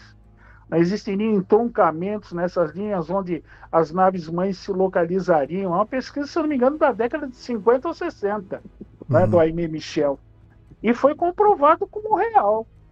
Agora, talvez, talvez eles possam até seguir as linhas de força magnética do planeta, não é? Não é impossível. Né? A gente está lidando com seres que têm uma ciência, uma tecnologia que para nós parece magia, algo sobrenatural. Com certeza. Entendeu? Ó, quem Por que perguntou eu foi o falo que- Frederico Elbaini, tá? Ah, Só para dar um... Frederico, lá Foi o Frederico. São José do Rio Preto, lá no Rio de Janeiro. Abraço, Frederico. Se- Tem Não, São José do Rio Preto no Rio de Janeiro também? Tem? Eu não sabia, não. É, para o, mim, o, o meu amigo Frederico diminuiu minha ignorância, meu amigo. Eu descobri que lá também tem. é, eu não sabia não. Para mim só tinha em São Paulo, São José do Rio Preto. É, Mas é isso, né? É, Vai saber, né? Se não tem essas, essas, essas rotas, né? E para seguirem Sim. também a, a- uma, sei lá, uma, uma rota de, de trânsito, né? Deles, né? Vai saber, né? Isso se tiver exato. somente uma espécie, né? Ah, eu vou falar, você fala de máquinas aéreas, vamos, É. vamos voltar para o Egito. Você tem aquele planador, né? A ave de Saqqara. Aquilo é um planador, só que está faltando o estabilizador ali no leme vertical, foi quebrada, você só tem o Ah, leme, sim, mas sim. ficou a marca. E a ave de Saqqara voa. É um Uhum. excelente planador. Eu fico imaginando se a criançada no Egito Antigo brincava de soltar planador, meu amigo. Pois é. Tá? É, E muito outra avançado, coisa que chama né? atenção é o formato das asas. As asas são elípticas. É um perfil tão eficiente que foi usado por um caça britânico da Segunda Guerra, o Supermarine Spitfire. Usava É também asas elípticas. Verdade, né? Então o formato da, da- das asas da ave de Saqqara é extremamente funcional. Eles calculam quanto tempo que tem essa é, ave de Saqqara?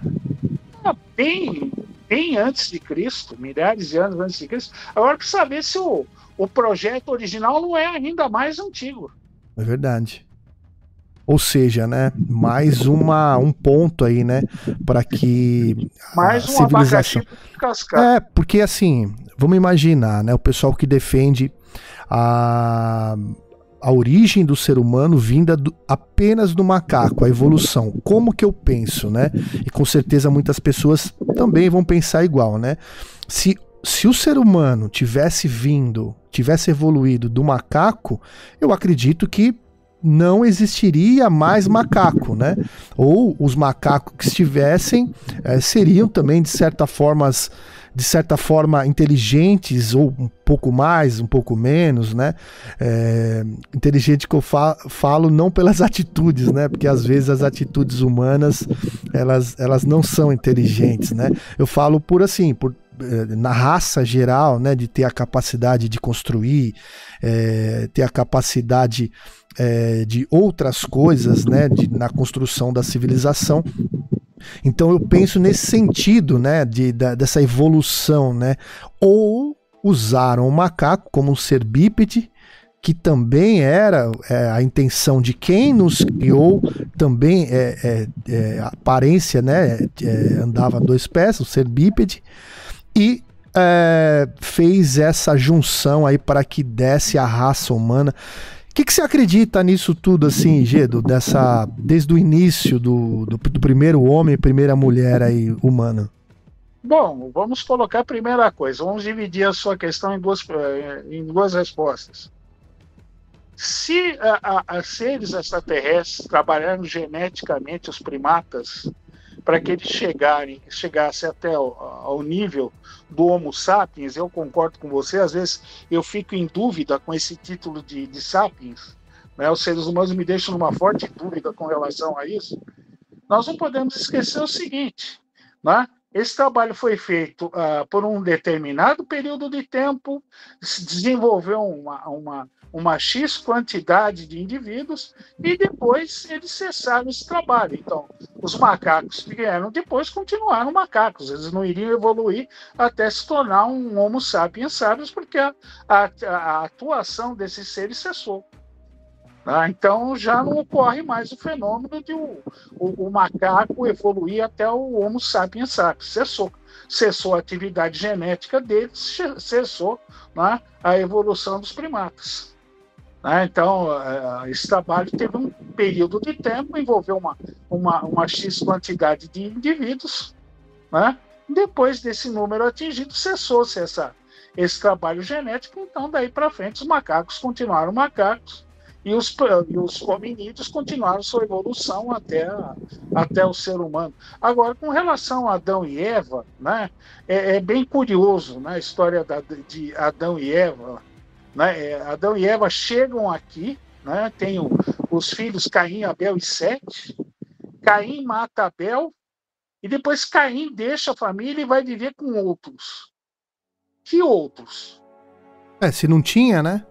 Então tinha. É, então, é, obrigado a admitir que tinha. Então, quem eram eles? Então, muita gente é, é, atribui esse mito à chegada da raça adâmica aqui ao planeta. Uhum. Mas, tipo assim, você acha que é, e, esses seres fizeram é, a genética ali no macaco e talvez o DNA desses próprios seres, né? E aí veio Adão. Só que não fizeram isso só num lugar, ou seja, lá, a, lá no, no paraíso, né? Onde eles falavam lá, lá no, Jardim do Éden, né? É, porém, fizeram em vários locais do planeta a mesma experiência, já que eles tinham conseguido a, a a criação do Adão e do DNA do Adão, que é chamado costela de Adão, ou seja, o DNA fizeram a fêmea, que é a Eva, porém fizeram isso no mundo inteiro, ou seja, vários focos, até mesmo para não ter esse negócio de irmão casar com irmão e, e, e, e, ter uma raça fraca, né? Então eles foram fazendo em vários locais do planeta para que essas raças um dia se encontrassem e talvez case com isso que você está falando, né? Foi viver com outros e tudo mais, né? Ah, e tem outro detalhe: você também não pode centralizar né, esses prima, esses hominídeos, porque em caso de, um, de uma catástrofe natural, você veria toda a espécie desaparecer. Então, o certo é você estabelecer vários focos de desenvolvimento, ou seja, em várias partes, né, para que em caso de algum, de algum cataclismo, alguma coisa, não se extermine todos os representantes dessa, dessa raça. Ainda tem essa. Uhum. Certo? Por isso que a gente procura o quê? Nós estamos procurando expandir a raça humana para Marte, num primeiro momento, e depois para luas do sistema solar, talvez outros mundos, justamente com o fim de, em caso de um, de um de uma catástrofe final que elimine a humanidade e a Terra, a espécie humana continue sobrevivendo em outros locais. É uma é. questão também de sobrevivência. Sim, sim. Fernando Ribas, fala aí. Queria perguntar para o Gedo é, qual hipótese que você acredita, é, até baseado em tudo que você estudou, né? Você acha que a raça humana foi colocada aqui por, por, alguma, por algum ser de fora da Terra? Ou, é, é ou a gente foi modificado para chegar onde a gente chegou e interferiram na nossa evolução de alguma forma que a gente evoluir, deram ferramentas para a gente evoluir de certa forma. Em, em, que hipótese você acredita nesse sentido? Não, vamos, vamos colocar. Você falou bem hipóteses, né? Uhum. Porque na, naquela época nós éramos muito jovens, né, Fernando? Sim. Né? Então Sim. a gente não estava lá, né, para chegar e dizer, não, eu vi. Bom, é pode ter acontecido, né, a vida ter chegado aqui. Tem a tese da panspermia, né? A vida ter chegado aqui, talvez em um asteroide, cometa, meteoro, né? O princípio da vida, o DNA ter chegou aqui porque os, os descobridores do DNA, né? Se alguém lembrar o nome dos dois ali, por favor, que agora não estou lembrando. Você fala né? o que do Watson da... e Crick, os ah, dois tá. descobridores do DNA. Ah, o que tá. eles falam? Né? Que o, o, o, ser humano deveria estar surgindo agora. Porque o, o DNA é uma molécula de desenvolvimento muito, muito lento. Tá? Então, por isso a tese da panspermia. O DNA já teria chegado pronto aqui. Né? E aí, né, incorporado pelas condições do planeta, começaria a surgir vidas primitivas, primeiras primeiros seres unicelulares, as primeiras depois as primeiras amebas, e aí você vai subindo, tá? Uhum. Agora, o trabalho ficaria mais fácil com uma espécie mais evoluída, como por exemplo os primatas. Nada impede que alguém naquele período já tenha começado o trabalho. Foi o que eu falei para você, Fernando. A gente não estava lá, né? Para chegar e apontar o dedo. Mas em termos de evolução, é muito mais conveniente, muito mais simples você já trabalhar com uma espécie superior, por exemplo, os primeiros primatas. Né? Se você for trabalhar com uma ameba, Sim. entendeu? Você tem um resultado muito mais rápido, né? muito mais previsível. Tá? Não que não haja civilizações que não consigam trabalhar nesse nível. Tá?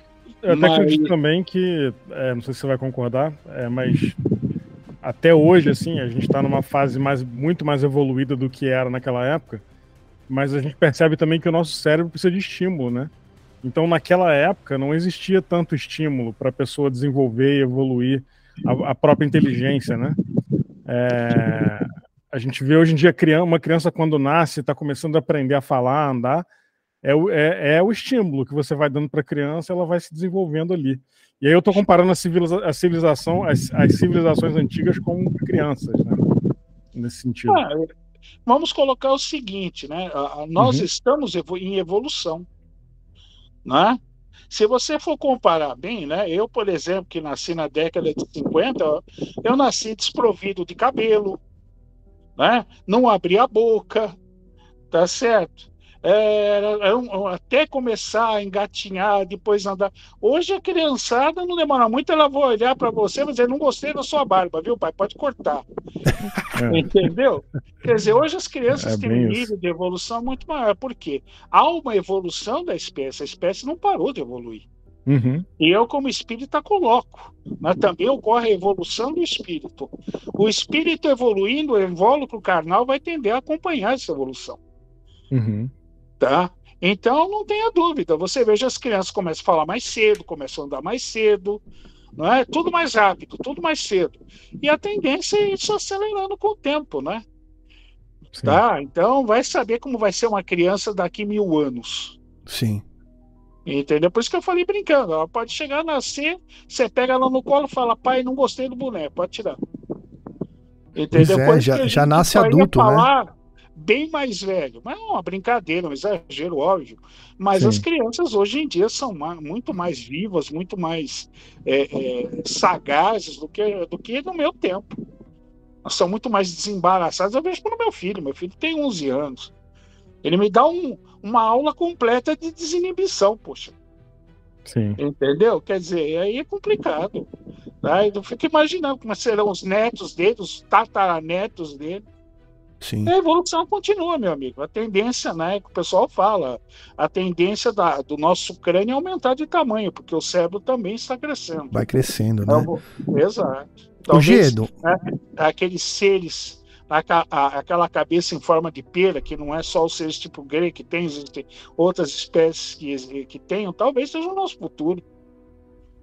Você está falando dessa, dessa, dessa evolução, né, da, dos seres humanos, né? Mas no caso da nossa consciência, da nossa alma, né? E você como é espírita, você eh, traz muito isso, né? Você acredita que hoje a nossa carne é um transporte para a alma? Porque assim, segundo o cristianismo e outras religiões, é, eles pregam que a gente só tem uma vida, mas eu, eu entendo assim, que eles estão certos no que eles estão falando, eu só tenho uma vida como Clayton, né? Você só tem uma vida como Luiz, o Jorge uma vida como Jorge. Porém, esse espírito ele está em constante aprendizado e talvez case com que com isso que você falou, né? Dessas crianças algumas até quando nascem em outros corpos. É, até gostaria que você falasse também o, o qual que é, o que, que o Espiritismo fala dessa, desse aprendizado, né? Qual que é a missão dessas almas em diferentes corpos é, aqui na Terra, né? O que deixaria a gente como se fôssemos robôs biológicos, né? A gente tem que se reproduzir reproduzir para que a espécie a espécie humana continue né a sua a sua missão aí né é, da evolução da civilização seja para o bem ou para o mal né mas que, que a, se a gente se resumir apenas trans, é, o transporte dessa consciência, porque tem criança que nasce é, como se fossem adultos já, né? Alguns até têm até programas de televisão que mostram crianças que, que se recordam de vidas passadas. Parece que não deu um boot no HD, né?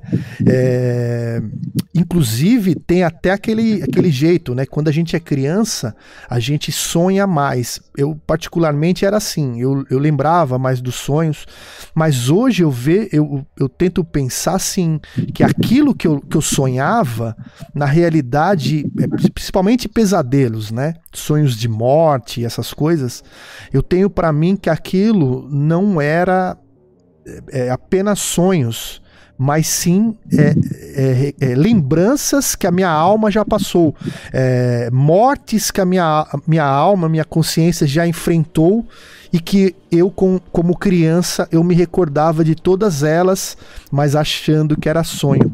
Queria que você falasse um pouco aí, eu sei que foge um pouco da pauta, mas é importante é, você que tem esse conhecimento falar um pouquinho pra gente sobre isso, por gentileza. Não, olha, o, o Cleiton, é engraçado, no primeiro programa isso também aconteceu, né? E a gente acabar entrando no assunto. Mas vamos lá. Bom, é, o espírito, para agir sobre a matéria, ele precisa estar ligado à matéria de, alguma, de algum modo. É o que o Espiritismo nos ensina, né? é que a, a, a, o espírito tem um elo semimaterial, que é o perispírito, que é ligado ao corpo físico. Tá? E aí o que vai acontecer? Através desse corpo físico, nós vamos vivenciar, vamos experienciar na matéria e vamos evoluir aqui. Tá? Senão o espírito não vai ter essa oportunidade de evoluir nesse nosso meio aqui, nesse meio físico. Então ele, necess, ele necessita de um veículo físico. Tá? Nós vamos é, ficar um determinado período de tempo aqui. Né? É, é, é, as nossas encarnações não vão, não vão se passar todas aqui. Muito provavelmente nós é, poderíamos ter vindo de planetas mais atrasados e, como prêmio, chegarmos aqui à Terra, um mundo mais avançado, assim como chegar um, vamos chegar a um momento que a Terra, a civilização humana, não vai nos oferecer mais aquela condição de evoluir, nós vamos partir para um outro mundo, para uma outra civilização mais adiantada. Ou seja, é um ciclo né, eterno da, da, do crescimento do, do, da, dos espíritos. Né? É, por que, que alguns lembram de suas encarnações passadas? Talvez porque eles tenham essa condição, tenham esse preparo para isso. Eu lembro daquele garoto americano que foi piloto de caça naval, né? ele pilotava um, um, um, um, um caça, um corsário, ele morreu, o avião dele foi atingido por um, um zero japonês, ele caiu com o avião em chamas e morreu. Né? Aí o, o pai dele levou ele a um, um museu, né? começou a falar do avião, ele falou, peraí pai, não, não é assim que esse avião funciona. Ele começou a explicar para o pai dele, o moleque com 6, 7 anos, ele conhecia perfeitamente o, o funcionamento de um, de um motor radial. Um ele nunca tinha né? visto isso. Uhum. Né? Nós temos o próprio Mozart. Mozart compôs sua primeira sinfonia com 4 anos de idade. Verdade. De onde é que veio isso? Se nós, se nós encaramos como a, a vida sendo única, o Mozart não teria esse conhecimento para fazer uma, uma, uma sinfonia com 4 anos de idade. Nem esse menino entenderia como é que funciona um, um motor radial né, de um avião. Ou seja, ele já teve contato com aquilo. Né? É, por exemplo, pessoas que é, normalmente você guarda aquelas passagens que o espírito mais gosta né? é, para si, você leva aquilo junto com você. Por exemplo, a pessoa pode ser um empresário e ser um excelente né, agricultor, pode gostar da terra, plantar, mesmo sendo um empresário. Mas dizer, puxa vida, mas Luiz, por que, que uma pessoa que não tem uma ligação com isso, de repente, né, desenvolve essa capacidade? Provavelmente ele já teve uma experiência em uma vida anterior como, como agricultor. Nós, eu, nós pegamos é, encarnações passadas em hipnose, né? Embora a gente não tenha feito hipnose com o fito de buscar encarnações passadas, mas sim para fins de ufologia, para casos de abdução, nós pegamos de um advogado né? Ele, ele não podia ver filmes é, ou novelas de escravatura, ver os negros apanhando no pau de sebo ali na chibata. Ele passava muito mal. Né? Ele, obrigado, ele era obrigado a deixar a sala, ele não podia nem assistir aquilo ali. Ele tinha crise de hipertensão com aquilo. Uhum. Tá? E nós, ele queria saber se tinha tido um episódio ufológico. Ele não teve e nós fomos cair justamente numa encarnação passada dele sem ter intenção disso. E nós descobrimos o quê? Que ele foi um negro, um escravo, que tentou fugir e foi levar, foi capturar, recapturado novamente, levado de volta para a fazenda e o senhor da fazenda ordenou que ele fosse amarrado na, no pau de sebo e foi chibateado até a morte. Tá? Aí nós entendemos o porquê dele passar mal, ter crise Com certeza. de né, vendo uma simples cena de escravatura, porque ele já havia vivido aquilo. Sim. Entendeu? Então nós pegamos casos assim, embora a gente não tenha feito, feito com essa intenção a hipnose. Sim. Mas pegamos casos assim. Tá? Pegamos casos de crianças eh, de quatro anos, eh, eh, menino falando que veio de um sistema binário, falando aqui no, no, na, na vez anterior, uma menina que veio de um planeta com três luas. Menina, crianças de quatro anos, famílias evangélicas, não, não, não tinham contato com ficção científica, com nada. É inexplicável, Entendeu? né, Gedor? É, então, eu sou obrigado a aceitar. Eu, como espírita, aceito. Com né? certeza. Um grande amigo meu, que hoje já parou também, hipnose, o Mário Rangel, ele não gostava de casos assim. Ele tinha horror. Né? E acabava pegando, eu achava até engraçado. Parece que a coisa era proposital para ele lidar com aquilo, era muito interessante. Então uhum. existe, o, o, o Cleiton. Tá? É, nós não estamos aqui uma única vez, talvez tenhamos que voltar, não sei quantas vezes, ou talvez, talvez possamos ir para um outro planeta, uma civilização mais avançada, nada impede. Se eu, é... eu, eu, eu gosto muito do exemplo do Cristo. O Cristo precisaria nascer aqui? Não, ele veio aqui em missão. Uhum. A não ser que tenha um conhecimento é, é, e uma evolução moral, espiritual, ética, era um negócio incrível. Né? O conhecimento que ele tinha, a capacidade de, de, de, de lidar com energias, de, de criar pães, fazer surgirem peixes e vai por aí. Né? O exemplo da, da, da, impressão energética dele no Santo Sudário, tem coisas inexplicáveis que mostram que é um, como ele disse, né? Uhum. Vós sois cá de baixo, eu cá de baixo não sou, vós sois desse mundo, eu desse mundo não sou. Aí vem a pergunta, ele era de onde? Pois é. Talvez remete ao que a gente está falando, né? Porque a gente falou das pirâmides, e as pirâmides remetem a Orion, né? Então, é, pelo menos o formato ali é o formato de, de, de Orion, da né? constelação de Orion, na, na, na posição que ela, que ela tinha originalmente há 10.500 anos Olha antes de Cristo. Inclusive, Gedo, é, até pegando o gancho nisso que você falou de Jesus, é, tá escrito na Bíblia, né? Está na Bíblia que Jesus foi morto, crucificado, colocaram o corpo naquela gruta. No terceiro dia ele ressuscitou e não tinha mais corpo. E a Bíblia fala que ele subiu aos céus, ou seja, ele subiu aos céus em carne, né? Não, então, e tem mais, e... o Fernando, ele diz que é a elevação, é a famosa elevação do Cristo, né? Uhum. Ele sobe até uma nuvem, né? Desaparece Sim. dentro dessa nuvem, a nuvem vai embora. Sim. É, não é o espírito, né? É o corpo. Né? Que nuvem curiosa é essa, né? Também é, uma sim. nuvem, né? Que pois é. acompanhava é os hebreus pelo deserto, de dia jogava comida, à noite iluminava a região para que eles pudessem caminhar.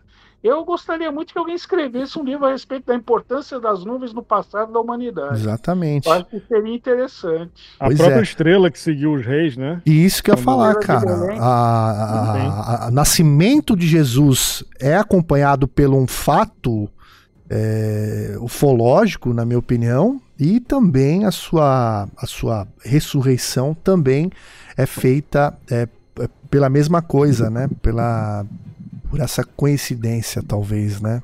Não, e o Fernando lembrou bem, ele é colocado numa gruta, puseram uma pedra imensa ali para fechar a gruta. Uhum, para lacrar, né? Romano, é, os soldados romanos ficaram de vigília para que ninguém roubasse o corpo. Uhum. E se algum soldado romano fosse pego dormindo como sentinela, a pena era a morte.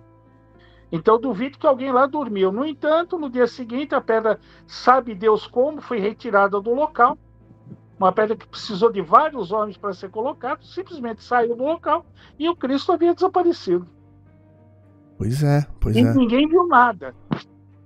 Pois é. Bom, pessoal, é... deixa eu ler aqui o pessoal do chat aqui que o pessoal está escrevendo. O Carlos Borba, Nuvem Nave, falou sobre isso aqui que a gente está falando, né? O Éder, meu amigo Éder, a áurea de Jesus teria 3 quilômetros de largura. É a Rô, aqui na Terra há vários lobos, ovelhas e, é claro, os amebas. Ou quem sabe vivências em outras. e vivências em outras realidades, oh, experiências. Ótimo, essa foi ótima. É, as abduções, o Éder aqui. As abduções seria para corrigir detalhes de ancestralidade. O Marcelão, meu amigo, sem dúvidas houve interferência no processo natural de evolução. Rogério Rios, eu acredito que houve uma engenharia genética em uma espécie de primata. O Emílio, então vocês acreditam que o homem evoluiu é, de bactéria e amebas? É, o Vinícius Node era é, Node, né? Acho que é, era o nome do dono da terra a qual Ca, Ca, Caim fugiu, ou seja, existiam outras pessoas. E aí por aí vai. Depois eu leio mais um pouquinho. Eu queria agora, pessoal, falar um pouquinho para vocês é, um, daquele vídeo, Jorge, que você publicou essa semana, que aconteceu lá em Crato, Ceará. Queria que você falasse um pouquinho, mas antes de você falar, vamos assistir o vídeo aqui. Peraí, deixa eu ver se eu acho ele aqui. Crato, vamos lá. Ele pega bem direito no vídeo, bicho, as luzes piscando. A imagem de baixo ali, pode falar, viu, Jorge? A imagem de baixo é a imagem original, né? E ali com zoom dá pra ver ali uma um plasma no céu, né? Alguma coisa assim, né? Comentando interessante.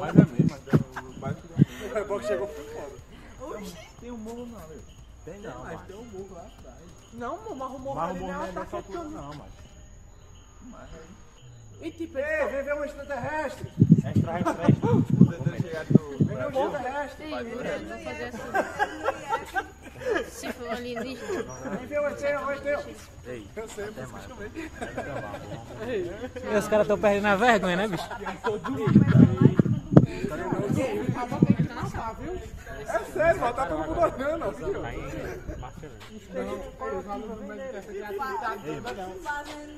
Tudo acho que eu tô fazendo uma coisa, tá vendo, mano? Todo mundo aqui compartilhando o back, bicho. Ei, foi a, foi a É, o que impressiona a gente é, é, é a felicidade, né, do ser humano, né, cara? O negócio pegando fogo ali e os caras dando risada, né? É, fala um pouquinho pra gente sobre esse, esse material que você que você conseguiu receber aí, Jorge. Então, isso aí aconteceu na cidade de Crato, né? A cidade de Crato é muito conhecida por ser a terra do Padre Cícero, no Uhum. Ceará. né? Então, é, é era uma cidade pequena que fica, tinha Juazeiro, é, Juazeiro do Norte do lado, né? E Juazeiro agora ficou mais famoso porque tem tudo turismo lá, mas Crato é a cidade do Padre Cícero. E, o rapaz assim, ele tava, ele me contou assim, que estava saindo da, da aula, a faculdade dele parece que é um lugar meio isolado, né? Então ele tem uma pracinha onde as pessoas saem lá e se reúnem e ficam ali na frente da, da pracinha. Sim. E então é por isso que tem essa diversão toda ali, porque a galera saindo da faculdade, o pessoal vai saindo, vai vendo, né? Que eles estão filmando, daí começa a comentar que, que é perder a vergonha e tal. Mas assim, pelo que ele fala, né? Que a gente, um vídeo é difícil de a gente avaliar isso, mas ele fala que estava muito longe, mais 100 quilômetros distância, né? E se a gente pensa que essa distância é, não poderia ser um drone, por exemplo, assim, porque tipo tem uma luz muito longe da outra, né? Às vezes são duas, às vezes são três. Se fosse drone, teria que ser pelo menos três drones, que eu acho meio difícil ali estar fazendo esse tipo de brincadeira. Assim, né? Ah, sim. Então, acho uma coisa muito. Achei bem interessante esse vídeo. Assim, o tipo de movimento não é nenhuma aeronave comum também. Assim, a gente não vê luzes muito óbvias de, de avião, nada, né? Não tem Uhum. som, nada. Então, achei bem, bem, bem, bem bacana. Fala, Fernando Ribas, o que, que você acha dessa imagem aqui? Pô, eu achei muito interessante. É, gostei de ver a reação das pessoas ali, né? O cara grita, vem ver o ET. É, mas eu achei, inclusive, dando zoom assim, que a gente percebe, né? é, assim, o quão impressionante é, né? O, assim, o que é a gente não sabe, obviamente. A gente não pode bater o martelo do que é o que não é, mas assim, eu também concordo com o Jorge, também acho que não é drone, não. Fala, Gedo. Ah, o vídeo é interessante, mas como sempre vai precisar de análise, né? Com Tem certeza. uma análise profunda e o complicador também é à noite, você não tem nenhuma referência né, para você fazer um, um cálculo de, de tamanho nem nada.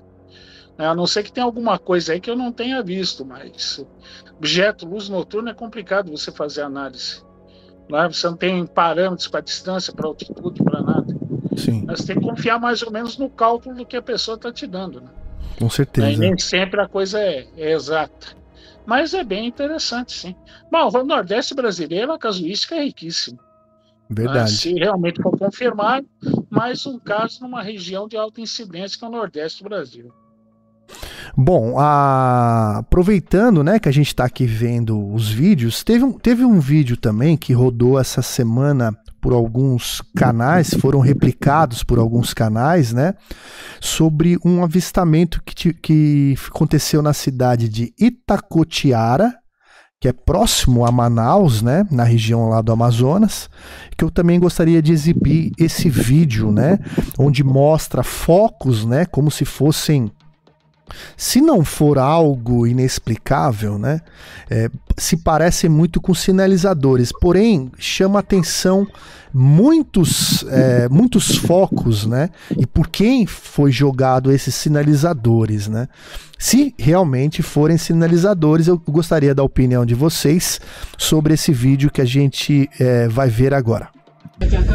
Como se alguém esteja, esteja queimando. Como se alguém esteja queimou, sei lá, um raio ou uma coisa, sei lá, que tá queimando aí, ó.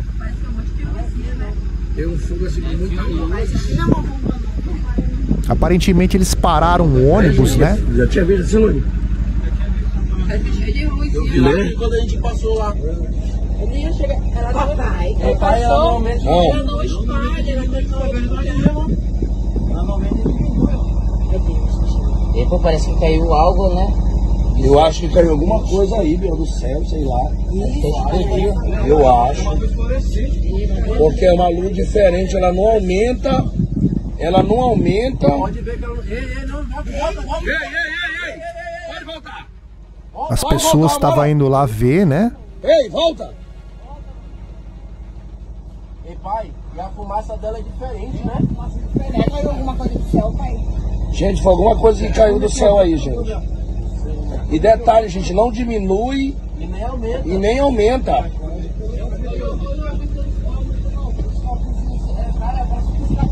Vai mais pra frente aí, faz principal. Vai aí, rapidinho. Aí, aí. Aqui, aqui, aqui. Não, não vai pra lá, não. Caiu, caiu, caiu. O negócio apagou lá, parece que Olha, tem caiu. outro bem ali, ó. Tem outro bem ali, ó. Vai, vai, vai, bora embora. Bora embora ali. Olha, tem outro bem ali, ó. Olha lá, pai, tá clarinho lá, ó. Tem vários Olha, tem focos, né? ali, ó. Olha, tá tipo um redemoinho lá, um redemoinho lá, ó. Olha, tá aí pra do outro, pra ali pra trás lá, tá, tá, olha lá, velho. Olha, tem outro bem ali, ó. Bora embora, pô. Tá. Olha, apareceu outro bem ali, ó. Apareceu outro bem ali, ó. Outro pra ali, tá começando bem ali, ó. Será que é fogo fato? Olha lá, olha lá, ó. Olha o outro ali, ó. Tem alguém falando, será que é fogo fato, né? Fogo fato ele é queimado por pró- próprio gases, né, da natureza, né? Olha lá, olha lá, olha lá, olha outro ali, olha outro ali, ó. Olha outro ali, outro ali, ó. Ele tá andando, gente, ó. Tô vendo ali, eu tô vendo lá, ó. Gente, tá andando, gente. Tá andando pra lá pra trás. Gente, isso é fenomenal, gente. Fenomenal, gente, ali, ó. Não, não vai não, não vai não, não vai não. Tem ali, tá nascendo outro ali, ó. Olha lá, olha ali, ó. Tem mais do quimo, mano. Queima não, fica fluorescente. Tá nascendo é um Olha ali, olha ali, ó. Meu Deus do céu, vocês Já nasceu outro ali, gente, ó. Tá nascendo na sua frente aí, pai, ó.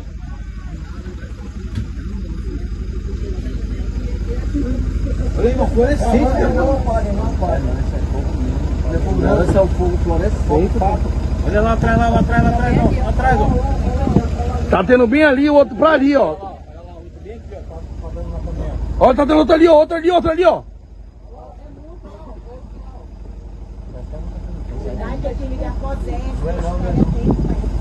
Não, né? Aqui não.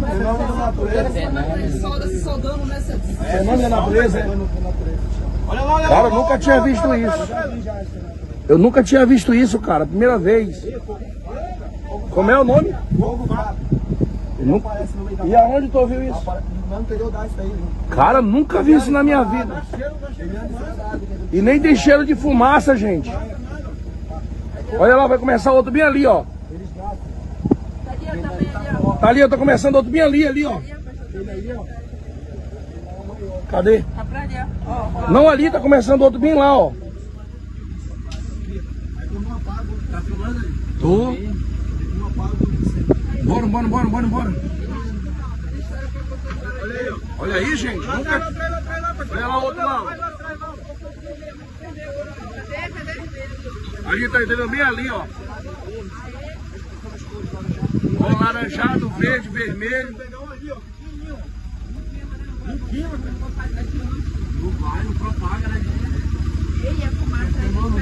Cara, eu nunca vi isso na minha vida, a primeira vez, gente.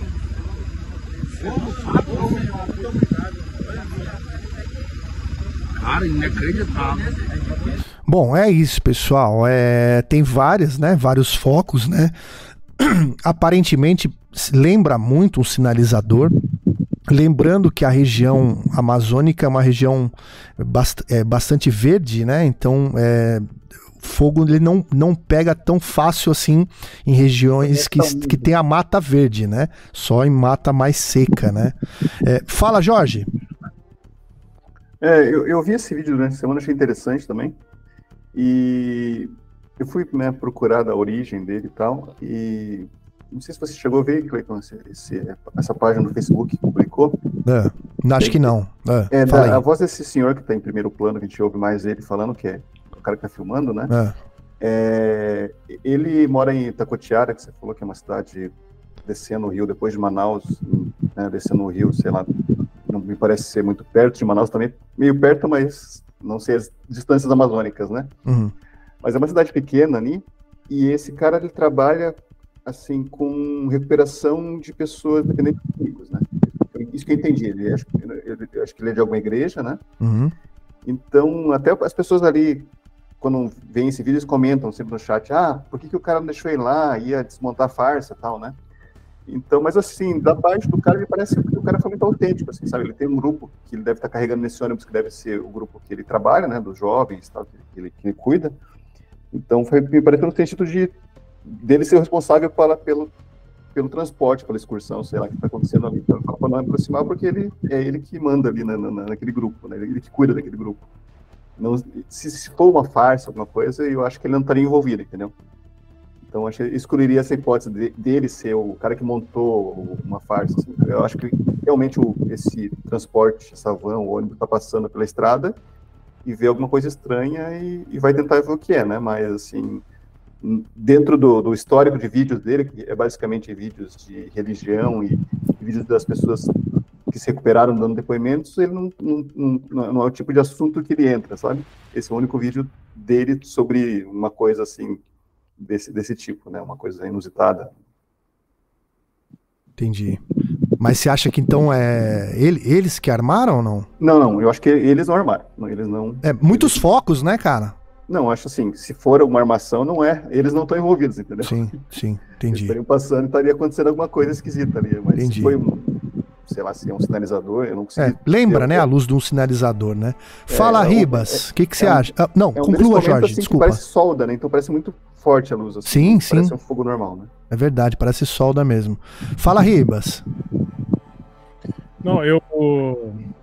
Eu realmente não sei o que pensar desse vídeo aí. Também eu não acho que que esse senhor forjou, como o Jorge comentou. É, se você voltar no início lá, é, tem um flare da, da, lente da câmera que mostra que tem várias origens de luz ali. Parece que ele está atrás de um vidro aí, também, aí, né? Pausa aí, pausa aí agora aí. Parece que ele está atrás de um vidro, né? Aí, tá vendo? Essa linha verde que está aí, aí, ó. Uhum. Isso aí são as origens de luz de, do, desse negócio aí. Que é, é, é que Pode falar, Jorge. É terrível. Até, até acho que explicando o que você quer falar ali, desses, uhum. pontinhos, é, na verdade, Sim. quando acontece o flare, ele tem que indicar, tipo, aquela luz que a gente não consegue ver a forma ali, o flare uhum. você consegue, é como se fosse menos, menos digamos assim, é, exposto, né? Uhum. No vídeo você consegue ver, ah, então não é uma luz só, são vários pontinhos de luz. Né? Exato. Né? E a, Exato. acho que até a mulher comenta um vídeo, são vários brilhinhos, ela comenta uma coisa assim. Ela fala que a é. olho nu ela consegue ver, né? É. Vários mas continua, então, Fernando. Não, o, o, que eu ia falar é que assim, o, o fato de ter esse vários, esses vários pontinhos aí, eu já fico na dúvida se é flare ou não. Eu já acho que não é.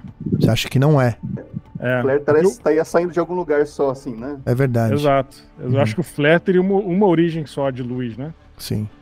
Então, Inclu inclusive, se a gente a gente estava falando de é, dos antigos, né, das coisas que a gente lia na Bíblia, né, e vamos lembrar que nenhuma das partes, é, se eu não me engano, foi com, com Moisés, ele viu um arbusto em chamas, alguma coisa nesse sentido o Gedo, me socorre, vê se você lembra disso aí. A sarça ardente. Sarça ardente, exatamente, né? Então, é, lembra muito isso, né? Se realmente isso foi um fenômeno que podemos a, a associar ao fenômeno UFO, né? É, talvez foi isso que Moisés viu ali, né? Porque ele fica muito tempo pegando fogo ali, né? E, e, temos que acreditar no que, que ele fala. Ele fala que não tem cheiro de fumaça, tá muito tempo ali. E depois você percebe que quando cai, cai um. Tipo um, uma, uma, uma mangueira assim, né? Deixa eu ver se eu consigo pegar a parte aqui. Mas queria sua opinião, Gedo. Ah, eu também não sei o que é. Sinalizador eu concordo, também não acho. Acho que seja porque o, o sinalizador ele tem um tempo de, de, é, de, de, acendimento, ele permanece aceso, depois ele perde intensidade e apaga. Ah, é engraçado, parece como se fosse algo queimando magnésio. É bem curioso isso, é muito intenso, né? Você vê que é algo muito intenso, brilha muito mas vem do solo. A impressão que eu tive é essa: é como se algo tivesse no solo, né? Emitindo isso aí, queimando isso aí. É, parece que cai, é tipo uma. Curioso. É tipo uma, uma mangueira, parece que cai, ó. Quer ver, ó? Olha lá, ó. É bem curioso. Na hora que apaga, né? E é, aí que eles percebem que tem. É aí que eles percebem que tem outros focos, né? Igual esse, mas mais pro fundo da mata, né? Sim, eu precisaria ver o que é, né? Não sei se alguém chegou aí lá para ver se encontra algum. Se foi alguém que, que esteve lá, pode ser que você ache alguma pegada, alguma coisa. E uhum. realmente, a, a, a floresta amazônica é úmida. Né? Ela precisa estar tá muito seca para queimar, senão não, não, não, não, não dá para você fazer queimada na floresta amazônica por ser uma floresta úmida. Sim. Entendeu? O Éder aqui diz pra gente que pode ser talvez um cabo de em alta tensão, né, em curto, né? E parece que ali deu um curto, mas, mas tem vários pontos também, né, Éder? É, pode ser um curto aí com algum cabo. O Emílio Antunes, eh, ele diz pra gente, lembrando que é na região de Itacotiara, que é nessa região do avistamento, né? Tem a plataforma de gás e de petróleo da Petrobras, né? Então, também é mais uma informação aí para que a gente registre, né? E que seja pesquisado também, né? Isso aí é, um, é um- uma coisa que chama atenção e também, pelo que a gente vê, eh, vê na reação das pessoas que estavam ali no momento, a gente vê que é algo espontâneo, né? E não, não algo ali combinado, pelo menos parece ser que não foi combinado, né? Mas é isso, pessoal. Vamos continuar o programa aqui. Podcast Brasil UFO. Bom, e se você tiver algum vídeo, algum relato, você manda pra gente, tá? No, no mais 5511 984 36 3637. Mais 5511 984 36 3637, beleza? Então é isso aí. Uma coisa que eu ia falar, Gedo, a gente já tá com duas horas de live, a gente já tá se encaminhando pro final, né? A, o lance que você falou, a gente estava falando dos, das espécies, né? Da, é, dos seres humanos terem vindo é, ali de uma mistura com o macaco. E vamos lembrar que os egípcios, né? Eles, eles tinham aqueles. é, sempre ali o, o- a estatura como se fosse do faraó com cabeça de pássaro, com cabeça de leão, enfim, com cabeça de vários bichos, né? É, eu não tenho- era um faraó, eram deuses egípcios. Anubis tinha a cabeça de chacal. Exatamente, isso aí, corrigindo. Então é isso aí. Ah, mas onde que eu quero chegar? Você acredita, Gedo, que se, se realmente fôssemos um experimento de uma mistura de um ser, no caso do macaco, misturou com, com seres é, inteligentes que vieram de outros mundos e deu a raça humana. É, seres é, pegaram um gato, por exemplo, misturaram com esses seres inteligentes e aí sim tem um ser gato inteligente. E assim por diante, né? Tem todos os animais é, inteligentes, talvez vivendo em outros mundos, e por isso eram é, citados e desenhados desse, desse tipo. Queria que você desse sua visão sobre, sobre isso aí que eu falei. Não, é que eu falei lá, eu falei lá no começo, Cleiton.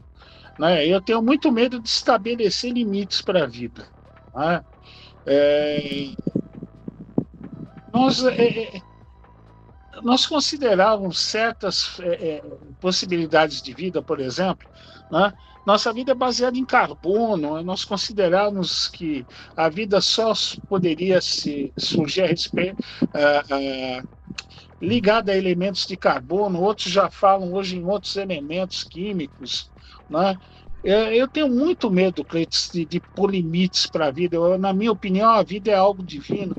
Então, é, tal, hoje nós é, é, é, muitos é, astrofísicos, mesmo da NASA, né, falam que locais onde antes nós imaginaríamos que não havia vida, né, hoje já mudamos de ideia, né, planetas que é, é, antes não nós é, consideraríamos como não tendo possibilidade do desenvolvimento da vida, hoje nós já pensamos diferente, que ali pode surgir a vida, entendeu? Eu tenho muito medo, você pega aqui na própria Terra, você vai ali no, no Vale da Morte, nos Estados Unidos, tá? É uma região desolada, né? você cava poucos centímetros ali da, da superfície, você já encontra líquens, musgos, uma série de coisas, entendeu?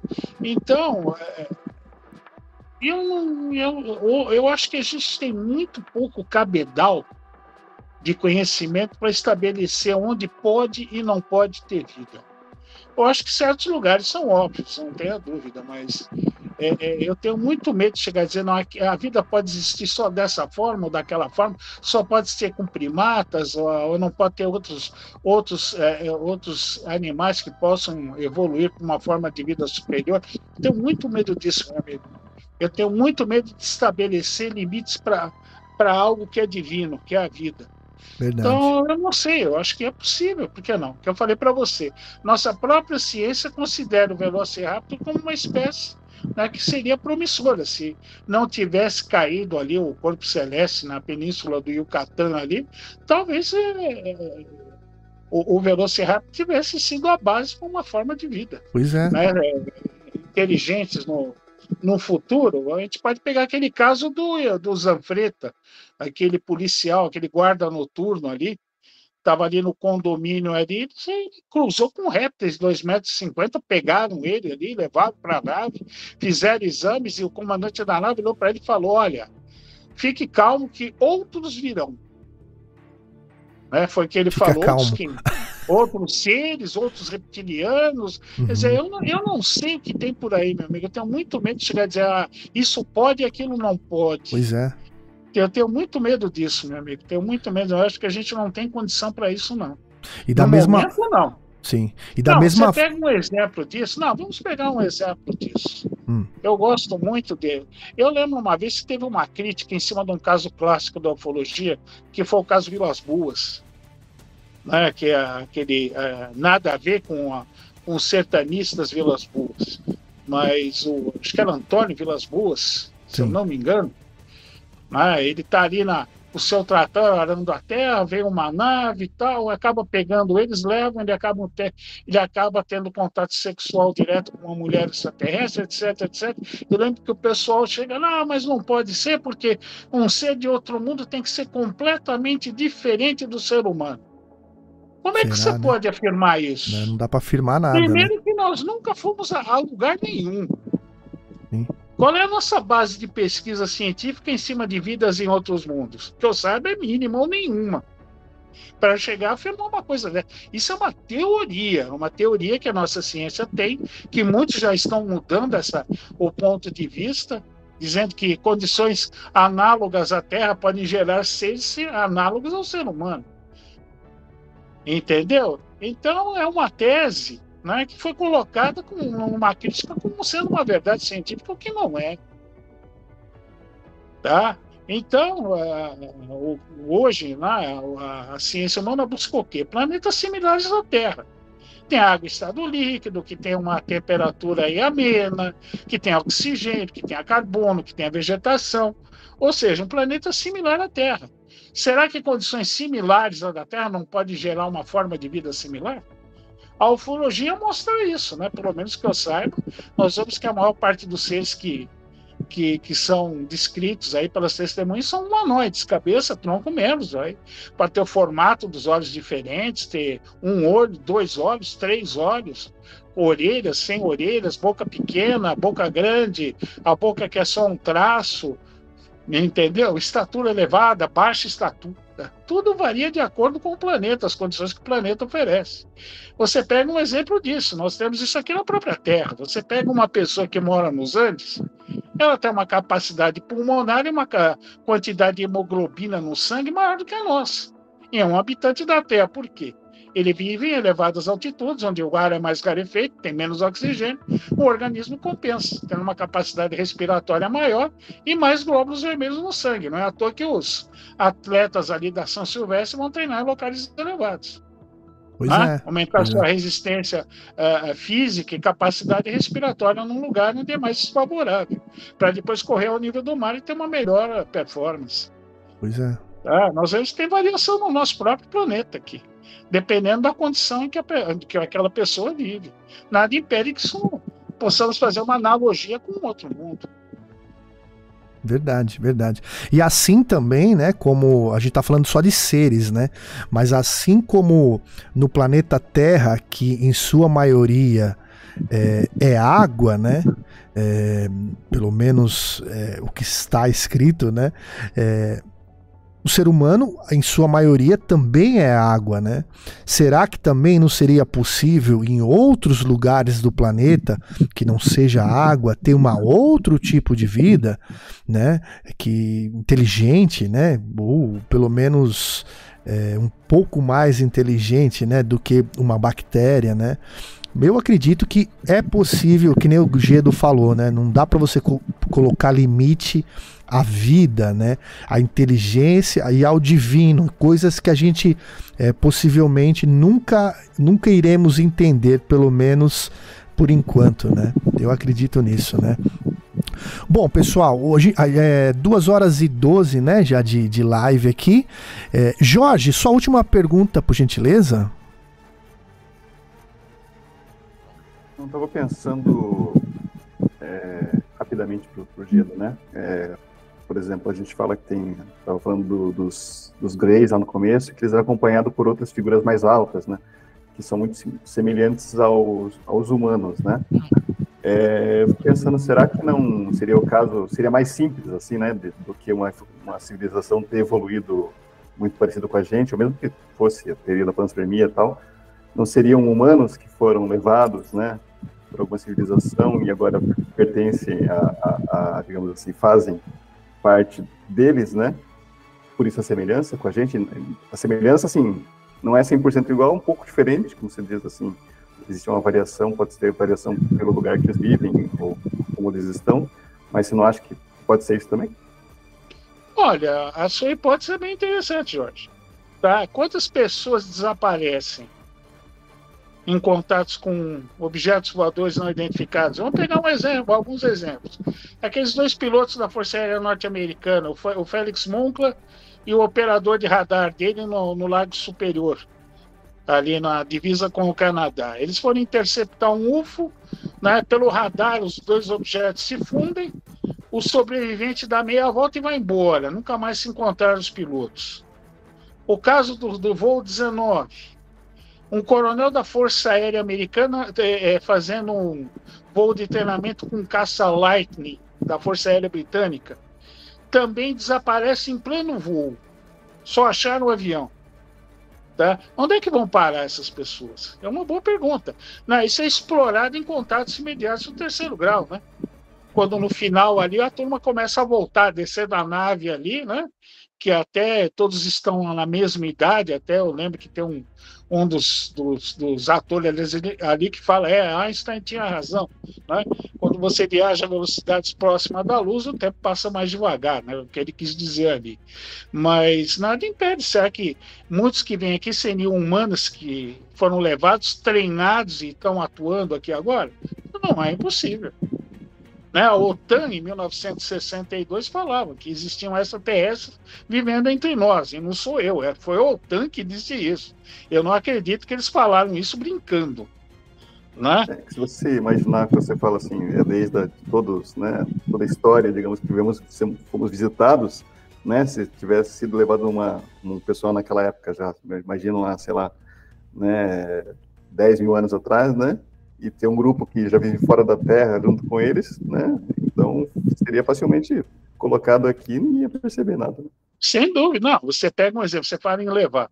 Tem uma antiga lenda dos esquimós que dizem né, que eles não viviam no Ártico, eles foram levado no, levados para o Ártico em, em pássaros de metal dos deuses. Pássaros de metal? Agora, por que, que foram levar os coitados lá para aquela para aquela geladeira é uma boa pergunta. Né? O, o, Mas Fernando, o Ribas mora lá perto, né? tá congelado lá. Não cria dúvida, entendeu? Quem sabe? Olha, são o que eu falei lá no começo, são civilizações muito superiores, uma tecnologia muito superior. Nós vemos naves aí de proporções quilométricas, para eles, eu duvido que houvesse grandes dificuldades para mover grandes grupos de seres humanos. Eu acho que não haveria, não. Pois ah, é, nós né? fazemos isso, né? Levando militares aí para tudo que é canto do planeta, muitas vezes para a guerra, etc. Então mobilizamos aí centenas de homens ou milhares de homens. Será que para eles é, é, impossível? Eu não acredito. Sim. É, Fernando Ribas, a sua última pergunta ao Gedo, por gentileza. Bom, não tem muito a ver com, com o tema, mas eu queria perguntar para o Gedo o seguinte. Eu até vi uma entrevista sua, Gedo, é, que você comentou sobre os contatos né, que as pessoas têm é, em casos ufológicos, né? E que aquilo ali pode ser um teatrinho e tudo. E é baseado nisso que você falou, eu queria saber o que você acha da teoria do Jacques Vallée, sobre que fala exatamente isso, né? Que você comentou nessa sua entrevista Não, que eu vi. você vê que é, percebe-se que eles não, não fazem questão que nós saibamos muito a respeito deles. Né? E, e no caso é uma hipótese, não é minha, que eu falei, em muitos casos vocês podem fazer um teatrinho, simular um comportamento diferente, né, uma posição diferente, para que a gente não possa formar um perfil deles também. Né? Então, você acha que está lidando com um tipo de entidade e ela pode ser completamente diferente daquilo que ela está demonstrando para você. Se você quer se manter, né, é, é, é, como é que eu vou, te, eu vou te colocar? Você quer se manter mais é, um, ter um perfil mais oculto, você vai simular um personagem. Não é uma coisa. O Fernando chega aqui, é, é, não para de rir. Ri o tempo inteiro.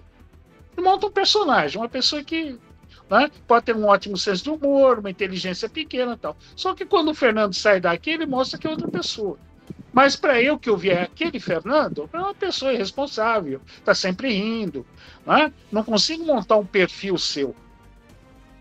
Entendeu? Você não montando o perfil, você não consegue estabelecer um objetivo. Verdade. Faz sentido. Entendeu? Então, é uma hipótese minha, que em muito, não digo que sejam todos os casos, mas em alguns casos, talvez, né? Eles, eles simulem um personagem.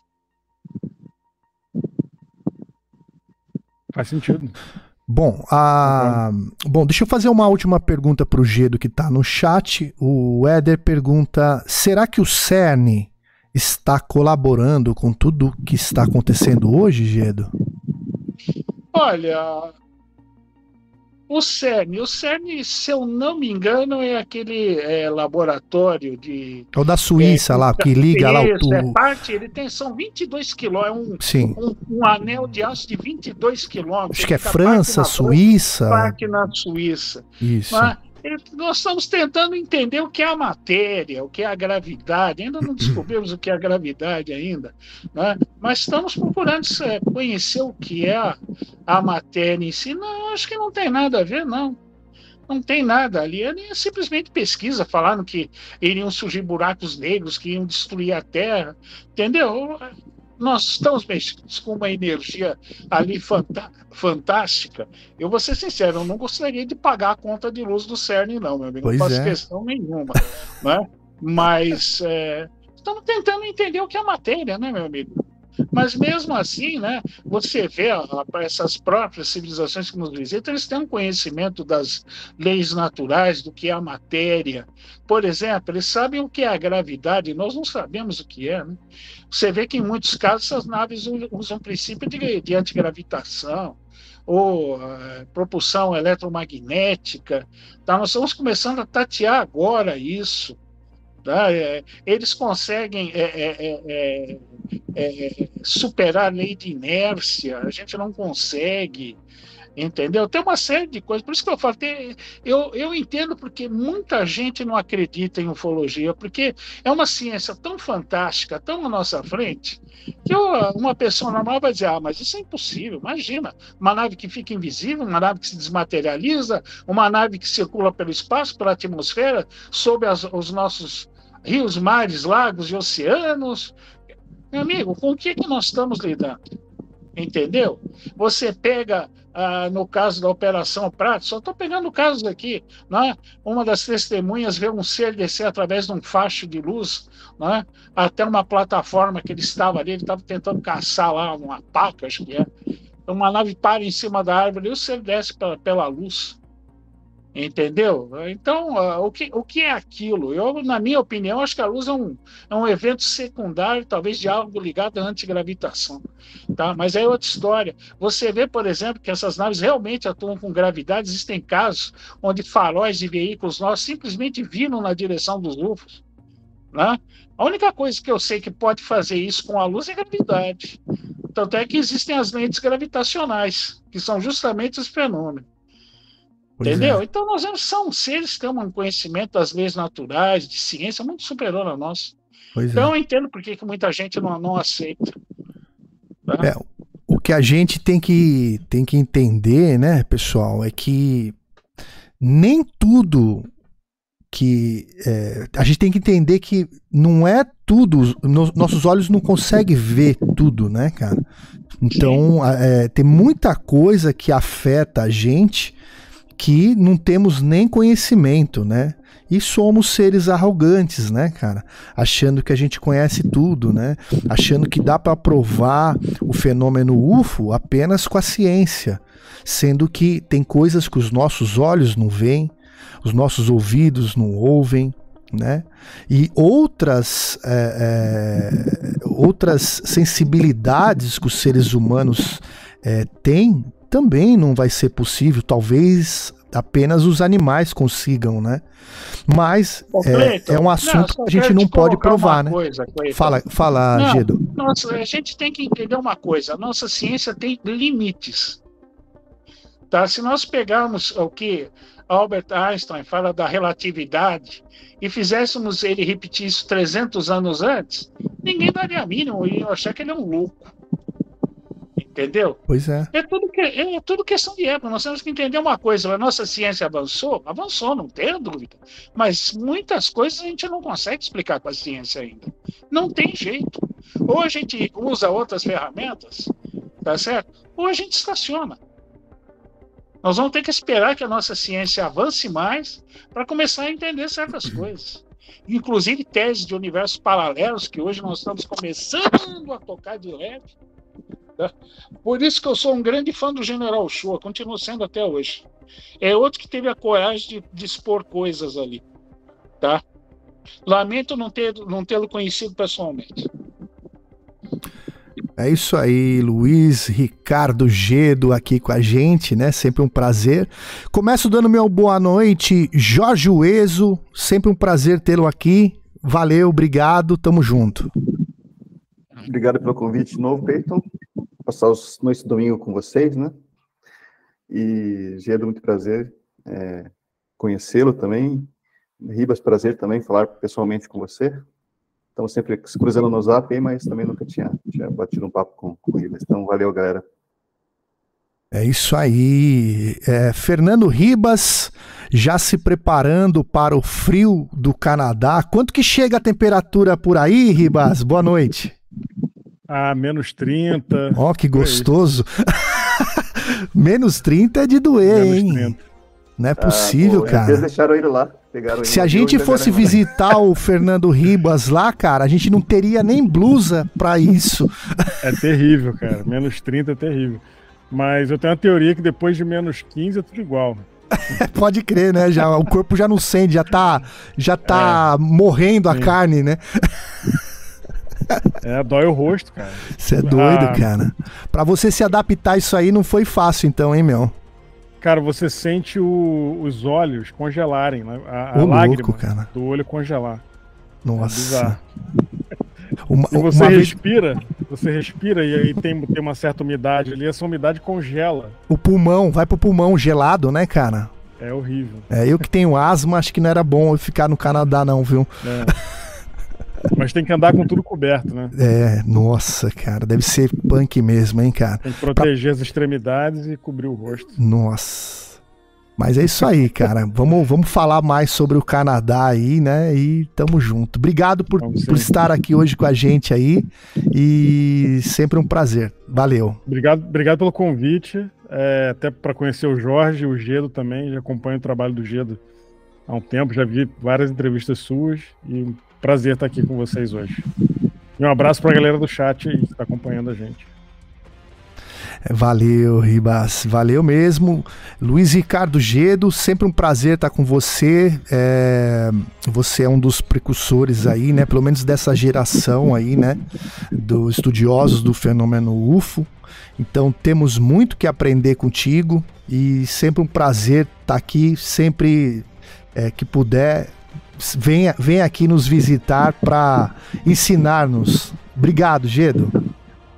Eu é que agradeço o convite, foi uma honra estar aqui com, com todos vocês aí, com você, acredito com você, Fernando com você, Jorge, eu não conhecia nem o Fernando nem o Jorge, aí contente, fiz mais dois amigos aí na vida, né, e é isso que a gente vai levar, o dia que a gente for embora, né? A única coisa que antes de, de a, agradecer também a todos do chat, antes de encerrar minha participação, eu gostaria que o Fernando me tirasse uma dúvida, tá? Claro. se for possível. Fernando, quando você espirra no inverno, sai em cubos de gelo ou não? Sai. Cubinho de meleca. É stalactite. Está... É, é terrível. sai, sai. Cara, é Estalactite, o frio estalactite. aqui- O frio aqui é até difícil de explicar, porque eu, quando o primeiro frio que eu peguei viajando para fora do Brasil foi, sei lá, 5 graus. Vixe. É, que a gente é- tem essa temperatura no Brasil, né? tem, Santa Catarina é normal, né? É, É. Rio Grande do Sul, né? Pois é, só que 4, 5 graus você é, é gerenciável ali, né? Tá muito frio, mas você bota umas- uns casacos ali, tá de boa. Agora, quando, cara, eu- imagina menos 15 com vento, é, é horrível, um negócio assim. Então, uma vez eu corri no, no inverno, acho que eu tava atrasado para alguma coisa, eu não me lembro. Foi, assim, infarto instantâneo o negócio. Você é doido, cara. É um frio, é um frio É. que a gente não tá preparado, né, cara? É bizarro, cara. Os Só que a brasileiros- percepção pro frio muda, né, com o tempo. Sim. Então, quando o inverno aqui dura seis meses, né? Então começa agora em novembro, vai até abril, início de maio, mais ou menos, por aí. Então, quando chega no final do inverno, a temperatura já está mais amena. Então, você tem ali um grau, dois graus. Então, quando chega nesse ponto, você já está saindo de bermuda, você já está. Tá gostosinho. É. Não, eu, eu olha, cara, frio é embaçado. E fora que a casa tem que ter, tem que ter, como é que fala? Calefação, né? Tem aquecimento aqui. É, porque não dá conta, né? Mas É, esses negócios de calefação, é, tudo esse negócio aí, a energia elétrica, como é que, como é que você faz assim a, a- a- ou tem um esquema que o governo ajuda? Não sei, como é que é isso aí? Não, a energia elétrica aqui não é cara. Eu pago aqui no Quebec, aqui em Montreal, eu pago a cada dois meses, né? Então eu não pago todo mês energia. Olha só. Então a cada dois meses eu pago em torno de 150 dólares por aí. Então quebrando dá uns 75 É, dólares. só não por pode mês. converter, né? É, eu não, É, eu não só pode converto porque, como a minha vida já tá toda aqui, Sim, eu claro, trabalho claro. e ganho em dólar. Claro. Então vamos É. botar 75 dinheiros por mês, né? Sim, sim. Por. Uhum. Eu, eu não acho caro, né? Porque Não é, é, se fosse, fosse pensar em no- real, É, Sim. não, no inverno é um pouquinho mais caro. com Por certeza. causa do aquecedor. É, mas ainda assim, não é tão mais caro também, não. Não, mas é isso aí, cara. É, tem que acostumar, e você que já se acostumou, né? É, é um, é um extremo, né? Chega a ser um extremo pro brasileiro Sim, é o lance do Canadá, né? Por causa desse, do, do lance do frio. E a galera nem fica na. Fica de noite, assim, no inverno? É- Cara, é é- vida normal. As pessoas vão pra rua, saem. É normal.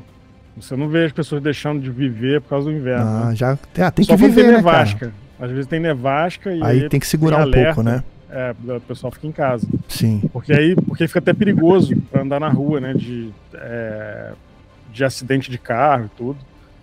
Então tem esses alertas às vezes, mas fora isso é vida normal. Pois é. Só tem Mas- uma coisa que é ruim, é que É. assim, ó. Às vezes tá. neva bastante. E aí no dia seguinte faz um sol e a neve começa a derreter. Né? E aí você tá- fica aquela, aquele líquido, né? Aquela No aguaceira, né? No dia seguinte vem menos 30. Bicho. Então aquele líquido vira uma. Vira, Vira um gelo. De patinação. É, vira gelo. Nossa, cara. E, e pista de carro, assim, pra você andar, você tem que tomar cuidado, porque vira esse líquido vira um, um gelo no asfalto, né? Que que, Sim. tem que os caras jogam então. sal? O que que eles fazem? É, aqui usam sal, mas na, nas vias onde passa carro, eles limpam constantemente. Então não tem esse acúmulo de, de neve na- na- nas ruas, né? Onde passa carro. E a outra medida que tem é tem que botar pneu de neve nos carros. E o que que seria o Então, pneu de é neve? O que que ele é diferente? É um, a tração dele é diferente. Mas não é corrente, É tipo- aqueles negócio de corrente, não, né? Não, não, não. Corrente é pra, pra andar na neve mesmo, mais Ah. extremo, né? Sim. Mas aqui é, é pneu de neve. Dia 1 de dezembro tem uma lei aqui, você tem que estar com pneu de neve nos Não é multa. Se não tiver, leva multa. É. Pode crer, cara. Outra vida, né, meu? Não, não tem que se adaptar, não tem É, tem jeito, adaptar, né? é, É, é, o que o Gedo falou, né? Você tá na Antártida, você tá em, sei lá, na África, cada lugar é um, é um mundo diferente, né, cara? A gente tá no mesmo planeta, mas com mundos diferentes, né? Mas é vida normal, assim. Pois é, para a cara. vida por causa do inverno. Pois é. E aí tem gente que passa a curtir outras coisas, né? Começa a gostar de esporte de inverno. Sim, você não chega a fazer nenhum esporte de inverno aí? Cara, eu tentei snowboard, mas eu falhei miseravelmente. Me deu medo de morrer. É... Você surfava no Rio ou não? Não, eu andava de skate quando era garoto, mas é completamente diferente. Não tem nada a ver, né? Tem Sim. nada a ver. Bacana, pessoal. É isso aí também é cultura, né? A gente conhecer outros países, né? Você já foi pro frio, Gedo? Já, já. O que, que você enfrentou mais de frio na tua vida aí? Eu fui dar uma palestra na Serra Catarinense, Ah, na Universidade Federal lá. Peguei zero grau com garoa. e com sensação térmica de menos 10, sei lá. Der por aí. Eu É. pensei até que não, não fosse ninguém na palestra, mas o pessoal teve coragem, tinham 300 pessoas Ó, que legal, cara. lá. Que bacana. É isso aí, Gedo. Você merece, cara. Você merece. Você é um ícone aí da, da- do- dos assuntos ufológicos, né? Dos assuntos misteriosos. O Gedo, é, para quem quiser conhecer mais, o Gedo tem um programa na MKK Web Rádio, é, chamado, como antigamente, na antiga emissora, Fenômeno UFO. Pra, pra gente se despedir, Gedo, queria que você falasse um pouquinho do teu programa, de que, que dia que vai ao ar, pessoal seguir lá vocês lá. Bom, o programa esse ano completou 22 anos no ar, né? Nós estamos aí direto aí desde 2001, desde fevereiro, desde março de 2001. Né? O programa agora é ao vivo, né? Sempre foi, né? Mas é ao vivo também na MKK, todas as terças-feiras às 20 horas, impreterivelmente, MKK Web Rádio, programa Fenômeno UFO, comigo mesmo, tá? 20 horas, terças-feiras. Fechado, pessoal. Então é isso. Muito obrigado a todos vocês que nos acompanharam aqui pelo, pelo chat, né? Mandando as suas perguntas. É sempre um prazer. Domingo que vem estaremos aqui novamente a partir das 20h15 da noite. E eu espero você com muita alegria para a gente conversar sobre esses assuntos que a gente tanto gosta, né? Os, os mistérios que nos rondam. Então, até domingo que vem, se Deus quiser. Um abraço a todos vocês. Falou, pessoal. Até mais. Podcast Brasil UFO. Convido você a ser um apoiador do nosso trabalho. É só acessar apoia.se barra Brasil UFO. Lembrando que o Brasil é a escrita internacional, a escrita com Z.